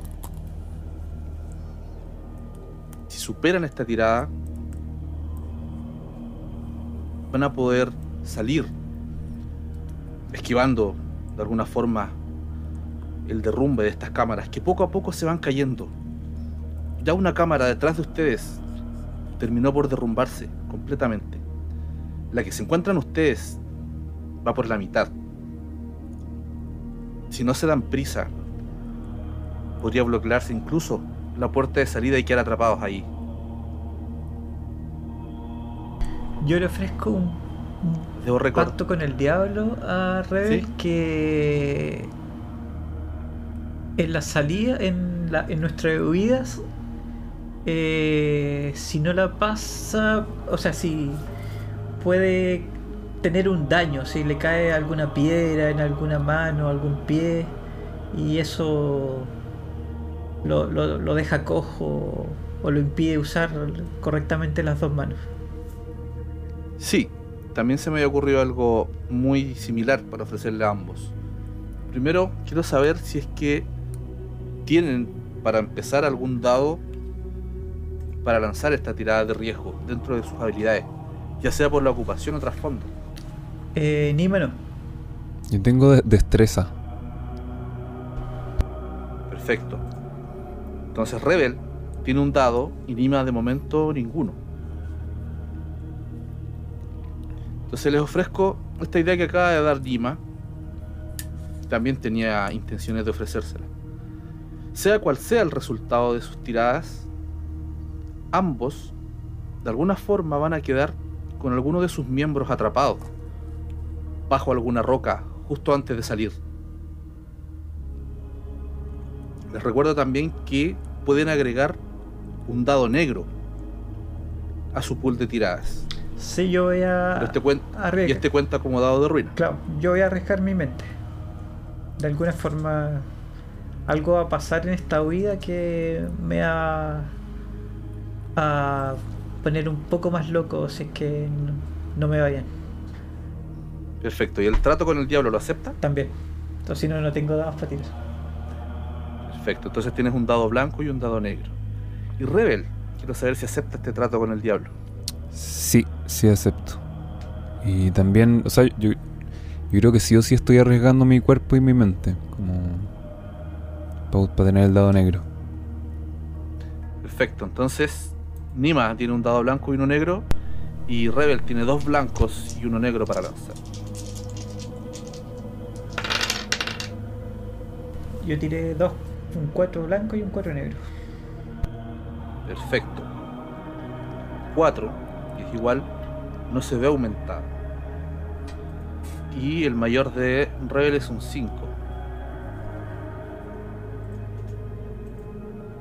Perfecto. Lo que va a pasar es esto. Ustedes van a lograr, de alguna forma, encontrar el camino de salida por estas cámaras, en algunas ocasiones a oscuras, recuerdan cuando entraron parte del camino lo pasaron a oscuras. Quizás por el sonido del exterior, quizás por alguna corriente de viento que logra entrar. ¿Logran ustedes percibir hacia dónde deben dirigirse para escapar de este derrumbe?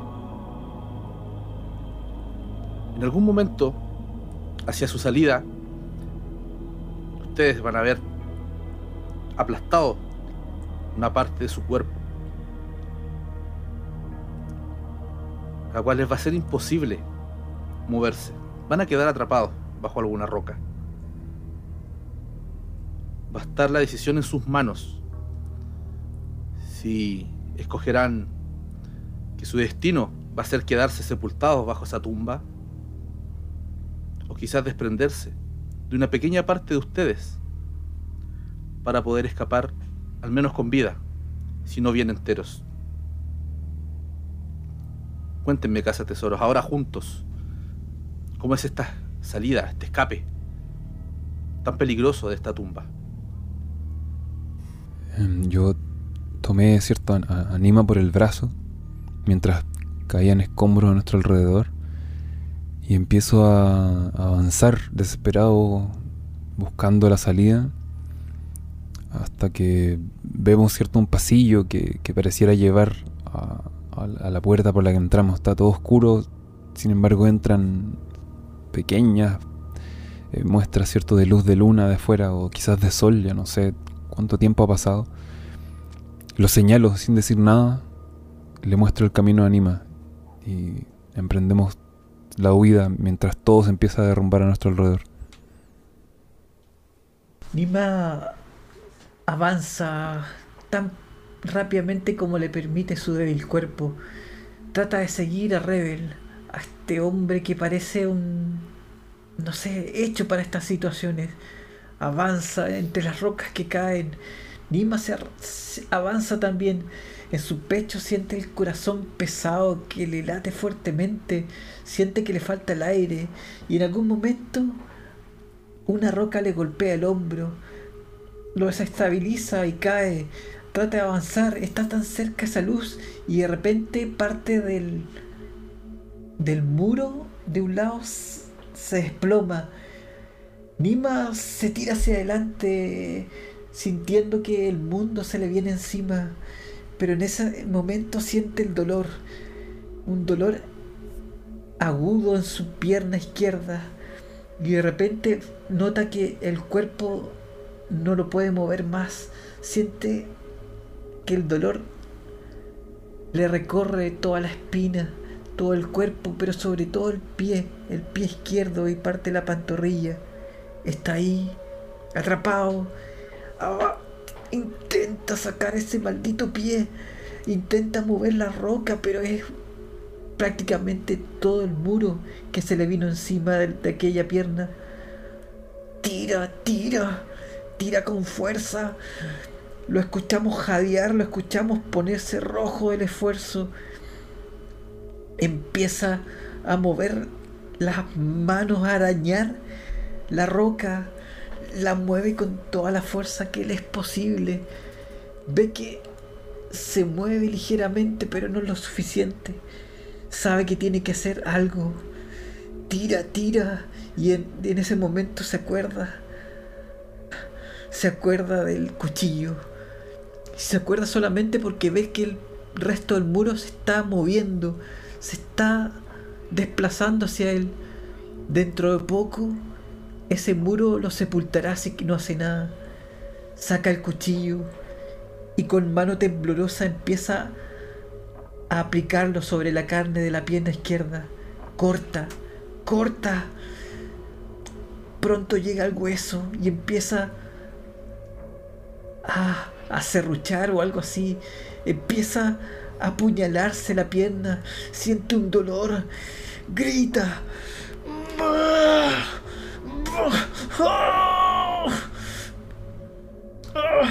Apuñala.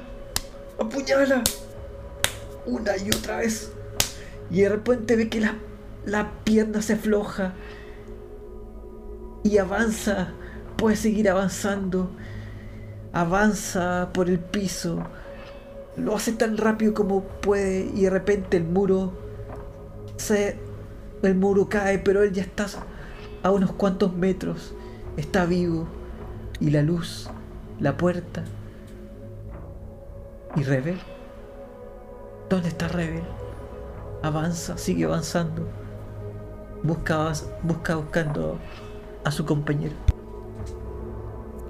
Cuando escucho el grito desesperado de Nima a mis espaldas, me doy cuenta de que se quedó atrás, unos metros más atrás, todo esto ocurre demasiado rápido. Veo el muro que está empezando a caer donde está él y veo que está haciendo algo con su pierna, intentando, al parecer, desprenderse de ella y sangre por todas partes mezclado con la tierra y el polvo. Y por un momento dudo. Pareciera que Rebel da un paso más hacia la luz. Sin embargo, en su rostro frío y, y apagado, como si le hubieran robado la vida, todavía hay algo Duda, lo piensa, pero sin embargo vuelve. Se da la media vuelta y Nima se está arrastrando por el piso en un estado deplorable. Claramente no iba a llegar a la salida. Entonces Rebel se acerca, lo mira un momento a los ojos y sin decir nada, un signo de reconocimiento, lo toma del brazo y intenta ayudarle a, a seguir avanzando. Lo lleva y juntos a duras penas empiezan a acercarse cada vez más a esta salida. Sin embargo, la tumba está jugando en su contra. Siempre lo ha estado haciendo. Los pilares a los lados se empiezan a desmoronar. Las paredes ya no son paredes y son solo una estampida de rocas que van por la derecha y por la izquierda, por todas partes, amenazando enterrarle. Rebel choca con una, le golpean en la cabeza, empieza a sangrar y en eso se acercan cada vez más a la puerta y hay un espacio libre donde pareciera estar todo a salvo.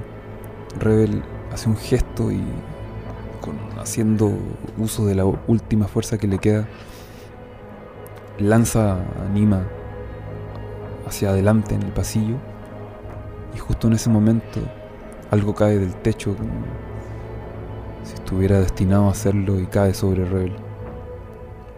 El costado izquierdo de Rebel queda atrapado.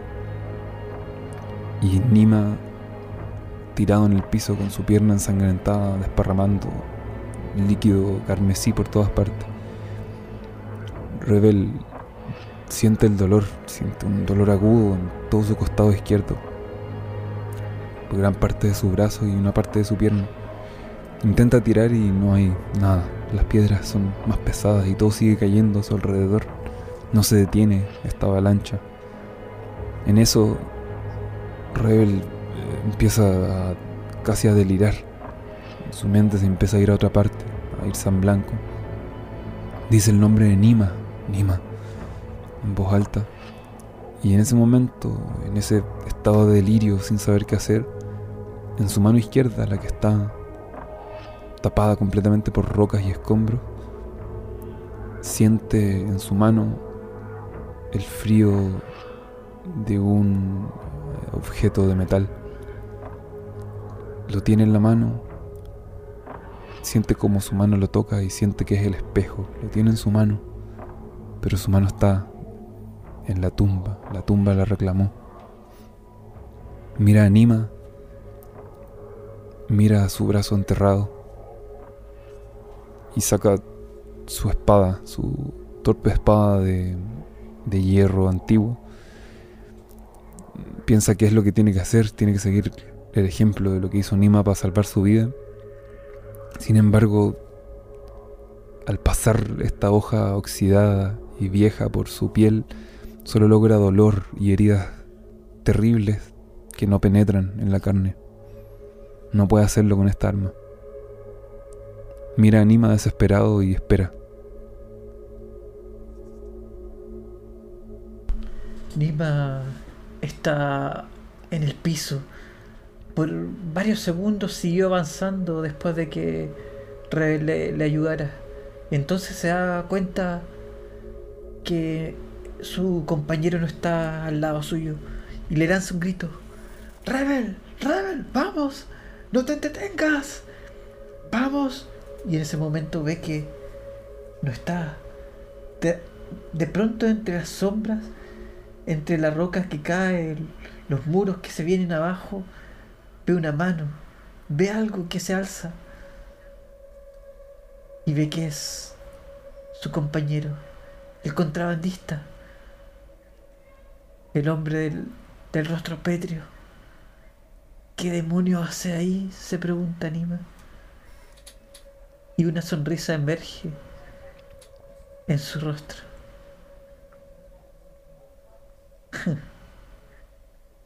Busca todavía lo que lo que quería para él.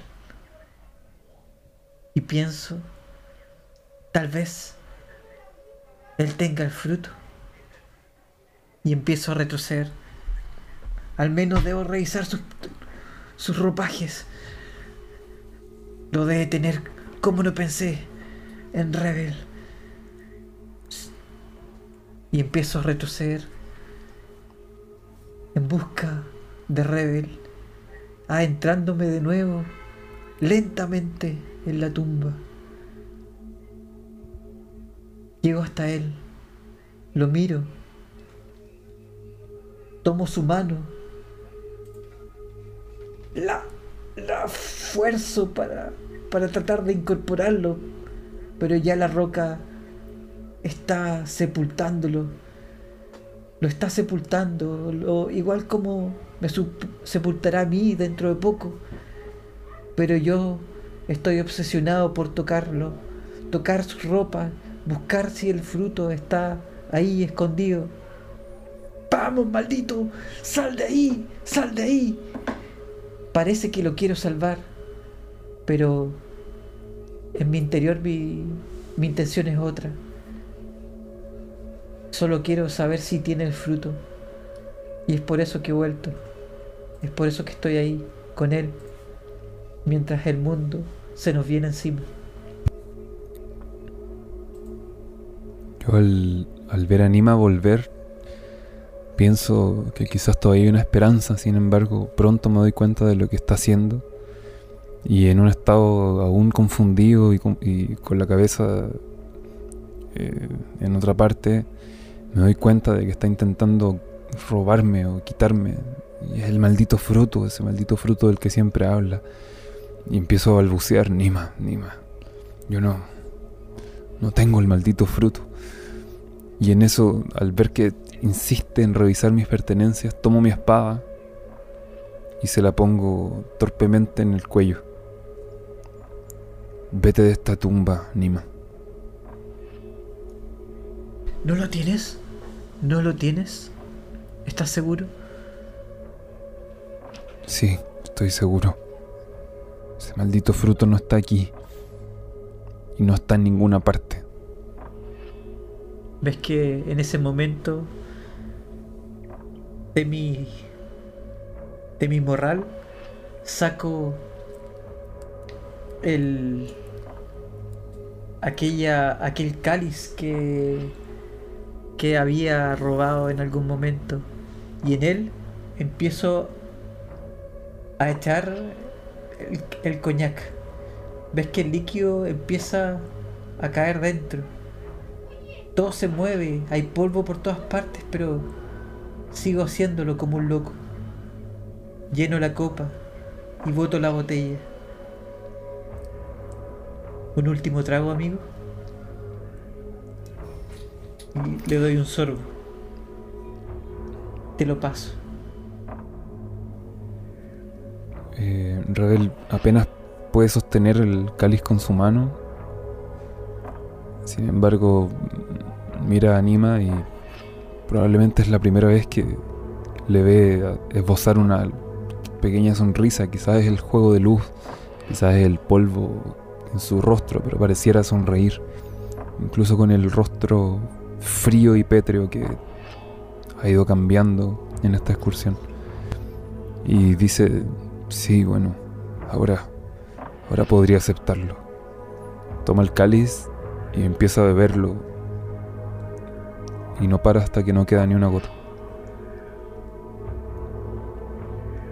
Mientras Rebel lo bebe, Nima se fija en algo.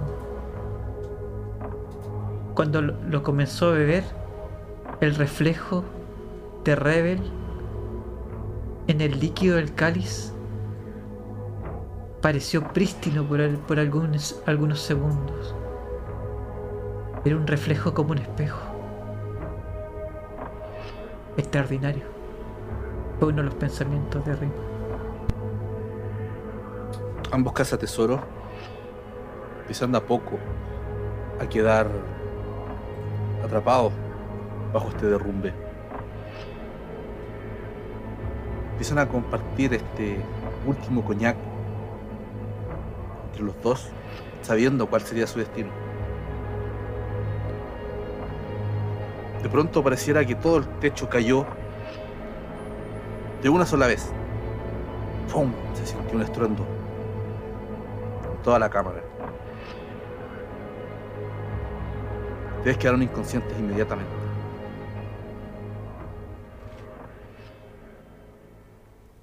De pronto, ustedes empiezan a, a sentir ambos. Ven todo negro.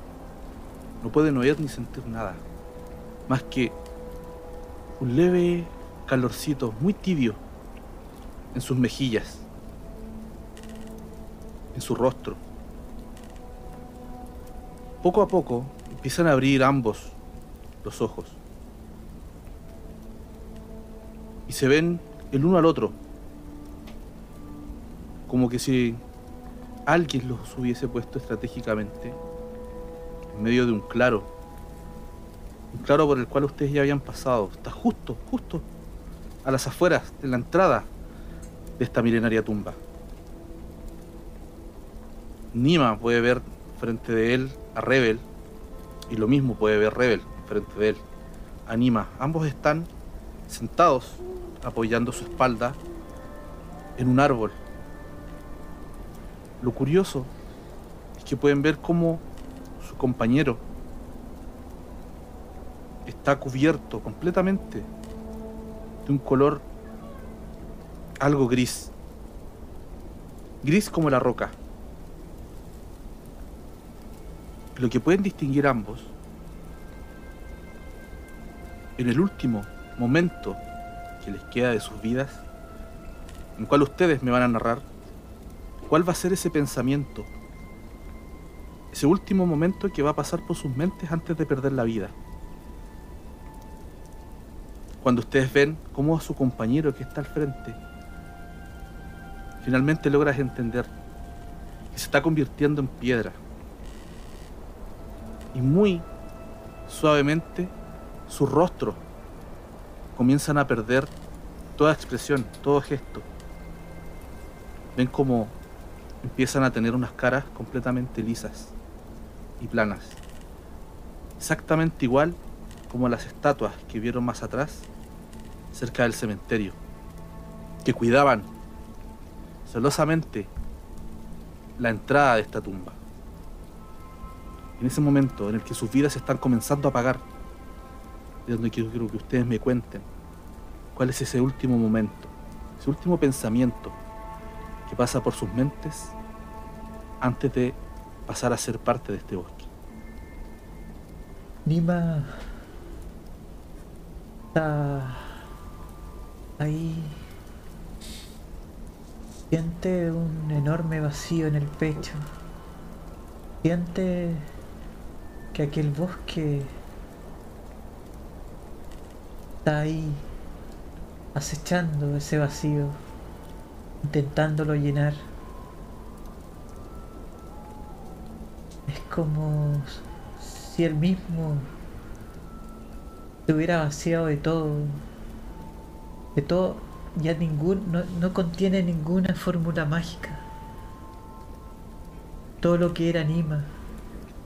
El mago empieza a desaparecer. Poco a poco, mientras ese vacío que siente en el pecho se empieza a llenar por el espíritu del bosque. Es tan extraño, piensa Anima, perderse en este lugar, empezar a olvidar y tan rápidamente. Piensa en todas las horas de estudio, piensa en las muertes de sus maestros, en el veneno, en el coñac que tanto le gustaba, en lo que quería hacer, en los libros que quería leer, en los rituales que quería descubrir. Piensa en aquellos aquellas fantasías en que su nombre se, se ensalzaba entre los magos.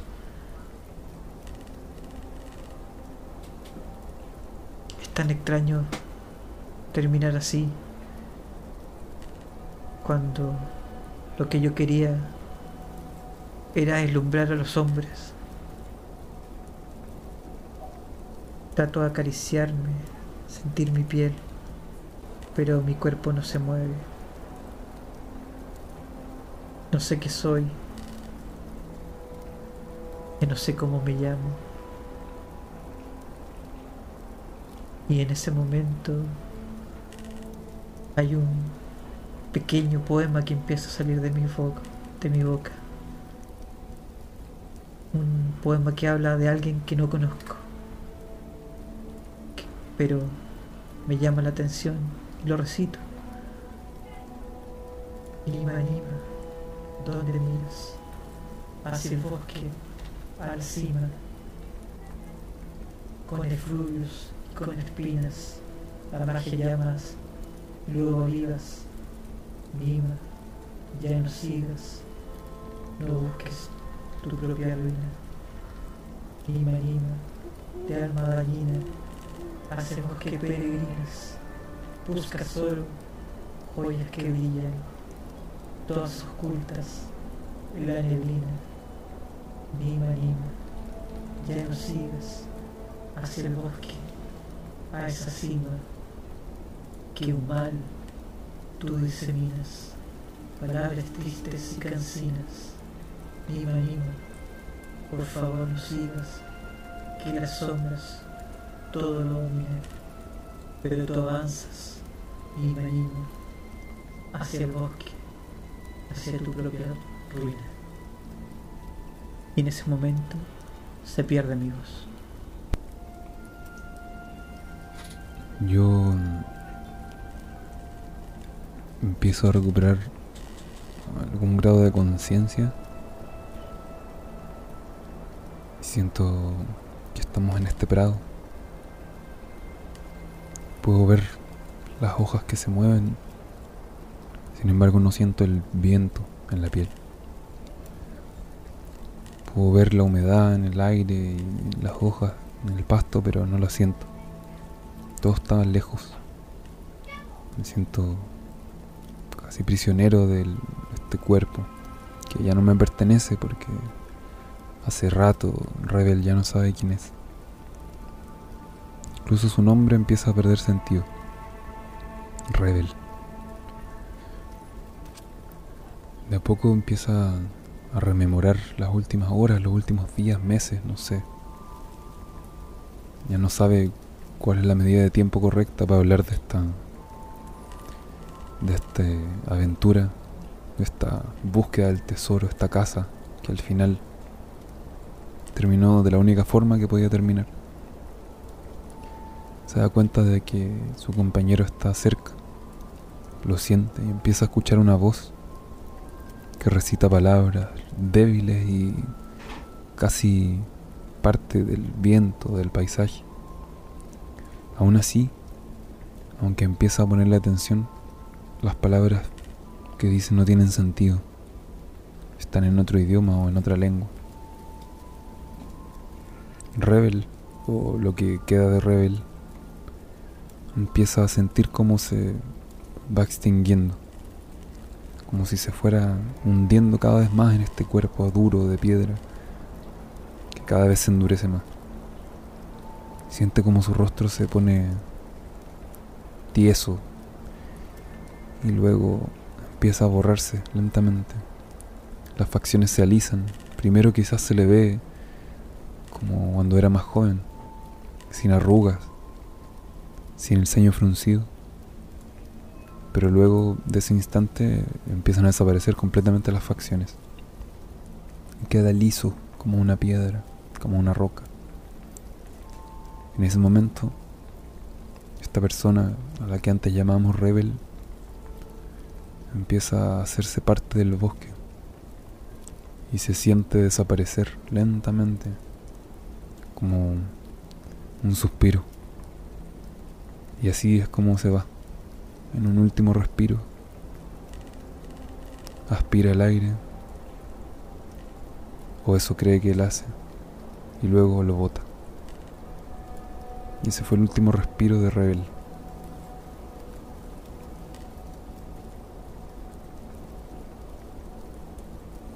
En ese momento vemos como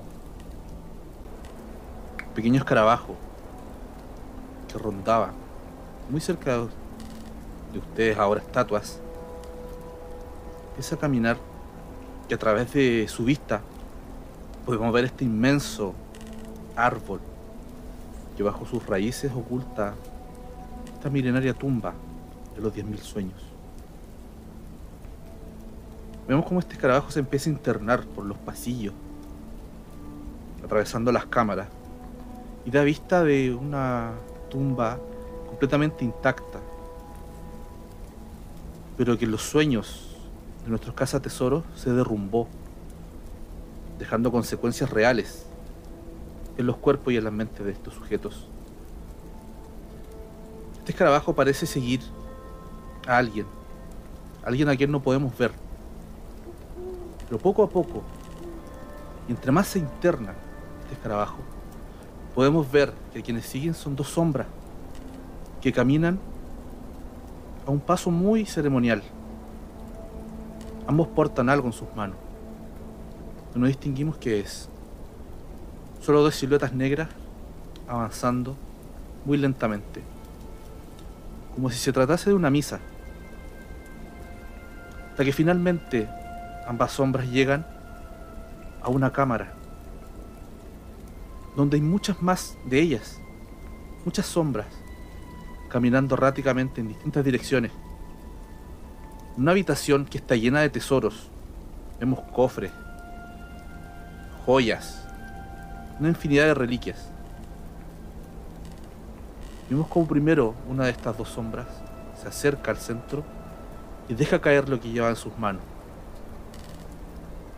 Y esta sombra al caer al suelo se materializa. Podemos ver cómo cae rodando un fruto tan brillante como todo el oro que hay dentro de esta cámara. Luego esta sombra se une a este paso errático de las demás sombras. Y podemos sentir, casi oír, como si fuera recitando un poema eternamente, que no tiene fin. Lo repite una y otra vez, mientras se desplaza de un lado a otro, sin salir de esta cámara. Inmediatamente detrás de él, la otra sombra hace lo mismo. Deja caer un objeto, el cual, al tocar los tesoros en el fondo de la cámara, se materializa como un espejo. Un espejo muy, pero muy lujoso y brillante. Luego esta sombra hace lo mismo que la anterior. Empieza a caminar en todas direcciones, repitiendo frases sin sentido. Podemos casi percibir que menciona el nombre de Revela Ratos. Y se une a esta danza de sombras que parece no tener ningún final. Mientras vemos a este escarabajo que sale por uno de los hoyitos de las paredes y al cabo de unos segundos llega al exterior de esta tumba. Abre sus alitas y emprende vuelo. Vemos cómo da un paseo por sobre este enorme bosque del cual podemos sentir su vida. Podemos sentir cómo respira, cómo se levanta la tierra. En un movimiento ondulante arriba y abajo. Arriba y abajo, como si fueran los pulmones. Y vemos a este escarabajo alejarse en el horizonte. Y así es como damos término a esta sesión de Trophy Dark. Y ahora quisiera escuchar cómo lo pasaron con esta aventura Don Luciano y Don Cristian. Terminamos, sí. Eh, lo pasé bien, un poco disfrutando este viaje a la oscuridad. Yo creo que que eso cumplieron en, en, en buena medida mis expectativas de del viaje oscuro a este bosque. Sí, a mí igual me gustó, me gustó harto, estuvo muy entretenido. Em, fue interesante como jugar a, a ir perdiendo o como a tener esta cosa como media derrotista. Pero fue bacán, me gustó harto. Y me gustó el juego también, la primera vez que jugábamos este juego. Y la aventura muy entretenida. Y, el, color y los sabores que le fue dando el gnomo también, muy bueno. Creo que muy, muy buena toda la, lo que fue más improvisado y lo que no funcionó súper bien. Yo lo pasé súper bien. Sí, yo también. Me gusta el, esto de poder ir construyendo entre todos, sí. Eh, para mí es súper valioso. Qué bueno, pues me alegra mucho que les haya gustado. Quisiera saber también qué opinan, qué opinaron del final o cómo terminó esta historia con ambos cazatesoros. ¿Se lo esperaban?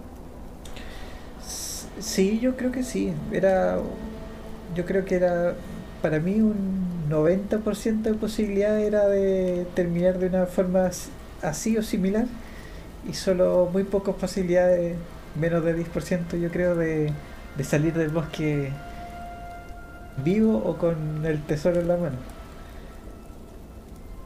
Ya como en la primera parte de la sesión, desde la cámara de los fantasmas, ya sentía que que de alguna forma estábamos en un una espiral hacia una espiral mortal así hacia la oscuridad hacia la muerte no sentía que, que esa era la dirección correcta para, para, para la historia y para el personaje. Qué bueno, me parece excelente. Yo también la pasé muy, pero muy que bien. Para ser la primera vez narrando esta aventura, me gustó harto, me quedó gustando mucho el sistema. Y como dice Cristian, es muy valioso esto de poder construir en conjunto, de que la narración se comparta bastante entre los jugadores y el narrador que da, da paso a cosas que no estaban estipuladas por la aventura ni desde el principio ni siquiera la mitad de lo que íbamos jugando. Hubo gran parte improvisada. Creo que la historia quedó muchísimo mejor de lo que hubiese quedado si hubiésemos seguido al pie de la letra todo como estaba en la aventura. Así que por ese lado encuentro muy, muy, muy bueno este, este sistema. Sí, fue, fue entretenido ir viendo cómo entraban igual las, las cosas que fuimos como creando en in situ respecto a los personajes, como a su trasfondo, a la- a ideales que tenían, las cosas que buscaban. Fue bacán ir viendo cómo eso iba entrando así como en la, en la historia. Sí, es verdad. Sí, eso me gustó bastante que, a diferencia de otros, otros juegos acá, al menos siento que sí tiene peso el trasfondo que le creas a tu personaje y se ve de alguna forma involucrado dentro de la misma historia. Claro. Claro. El mismo juego te, te- te- te permite y te empuja incluso a hacerlo. Y que tomes cualquiera de estas cosas, secreto, cualquier cosa que te cuente el, el personaje, úsalo para incluirlo dentro de la historia. Mm. Queda, pero genial. Queda Sí, muy bueno. Yo creo que aporta harto la, la motivación, por lo menos, de cada personaje es muy importante para, para entrar en el bosque. Entonces, eso potencia mucho la, la historia personal y la historia de este viaje en el bosque. Interesante.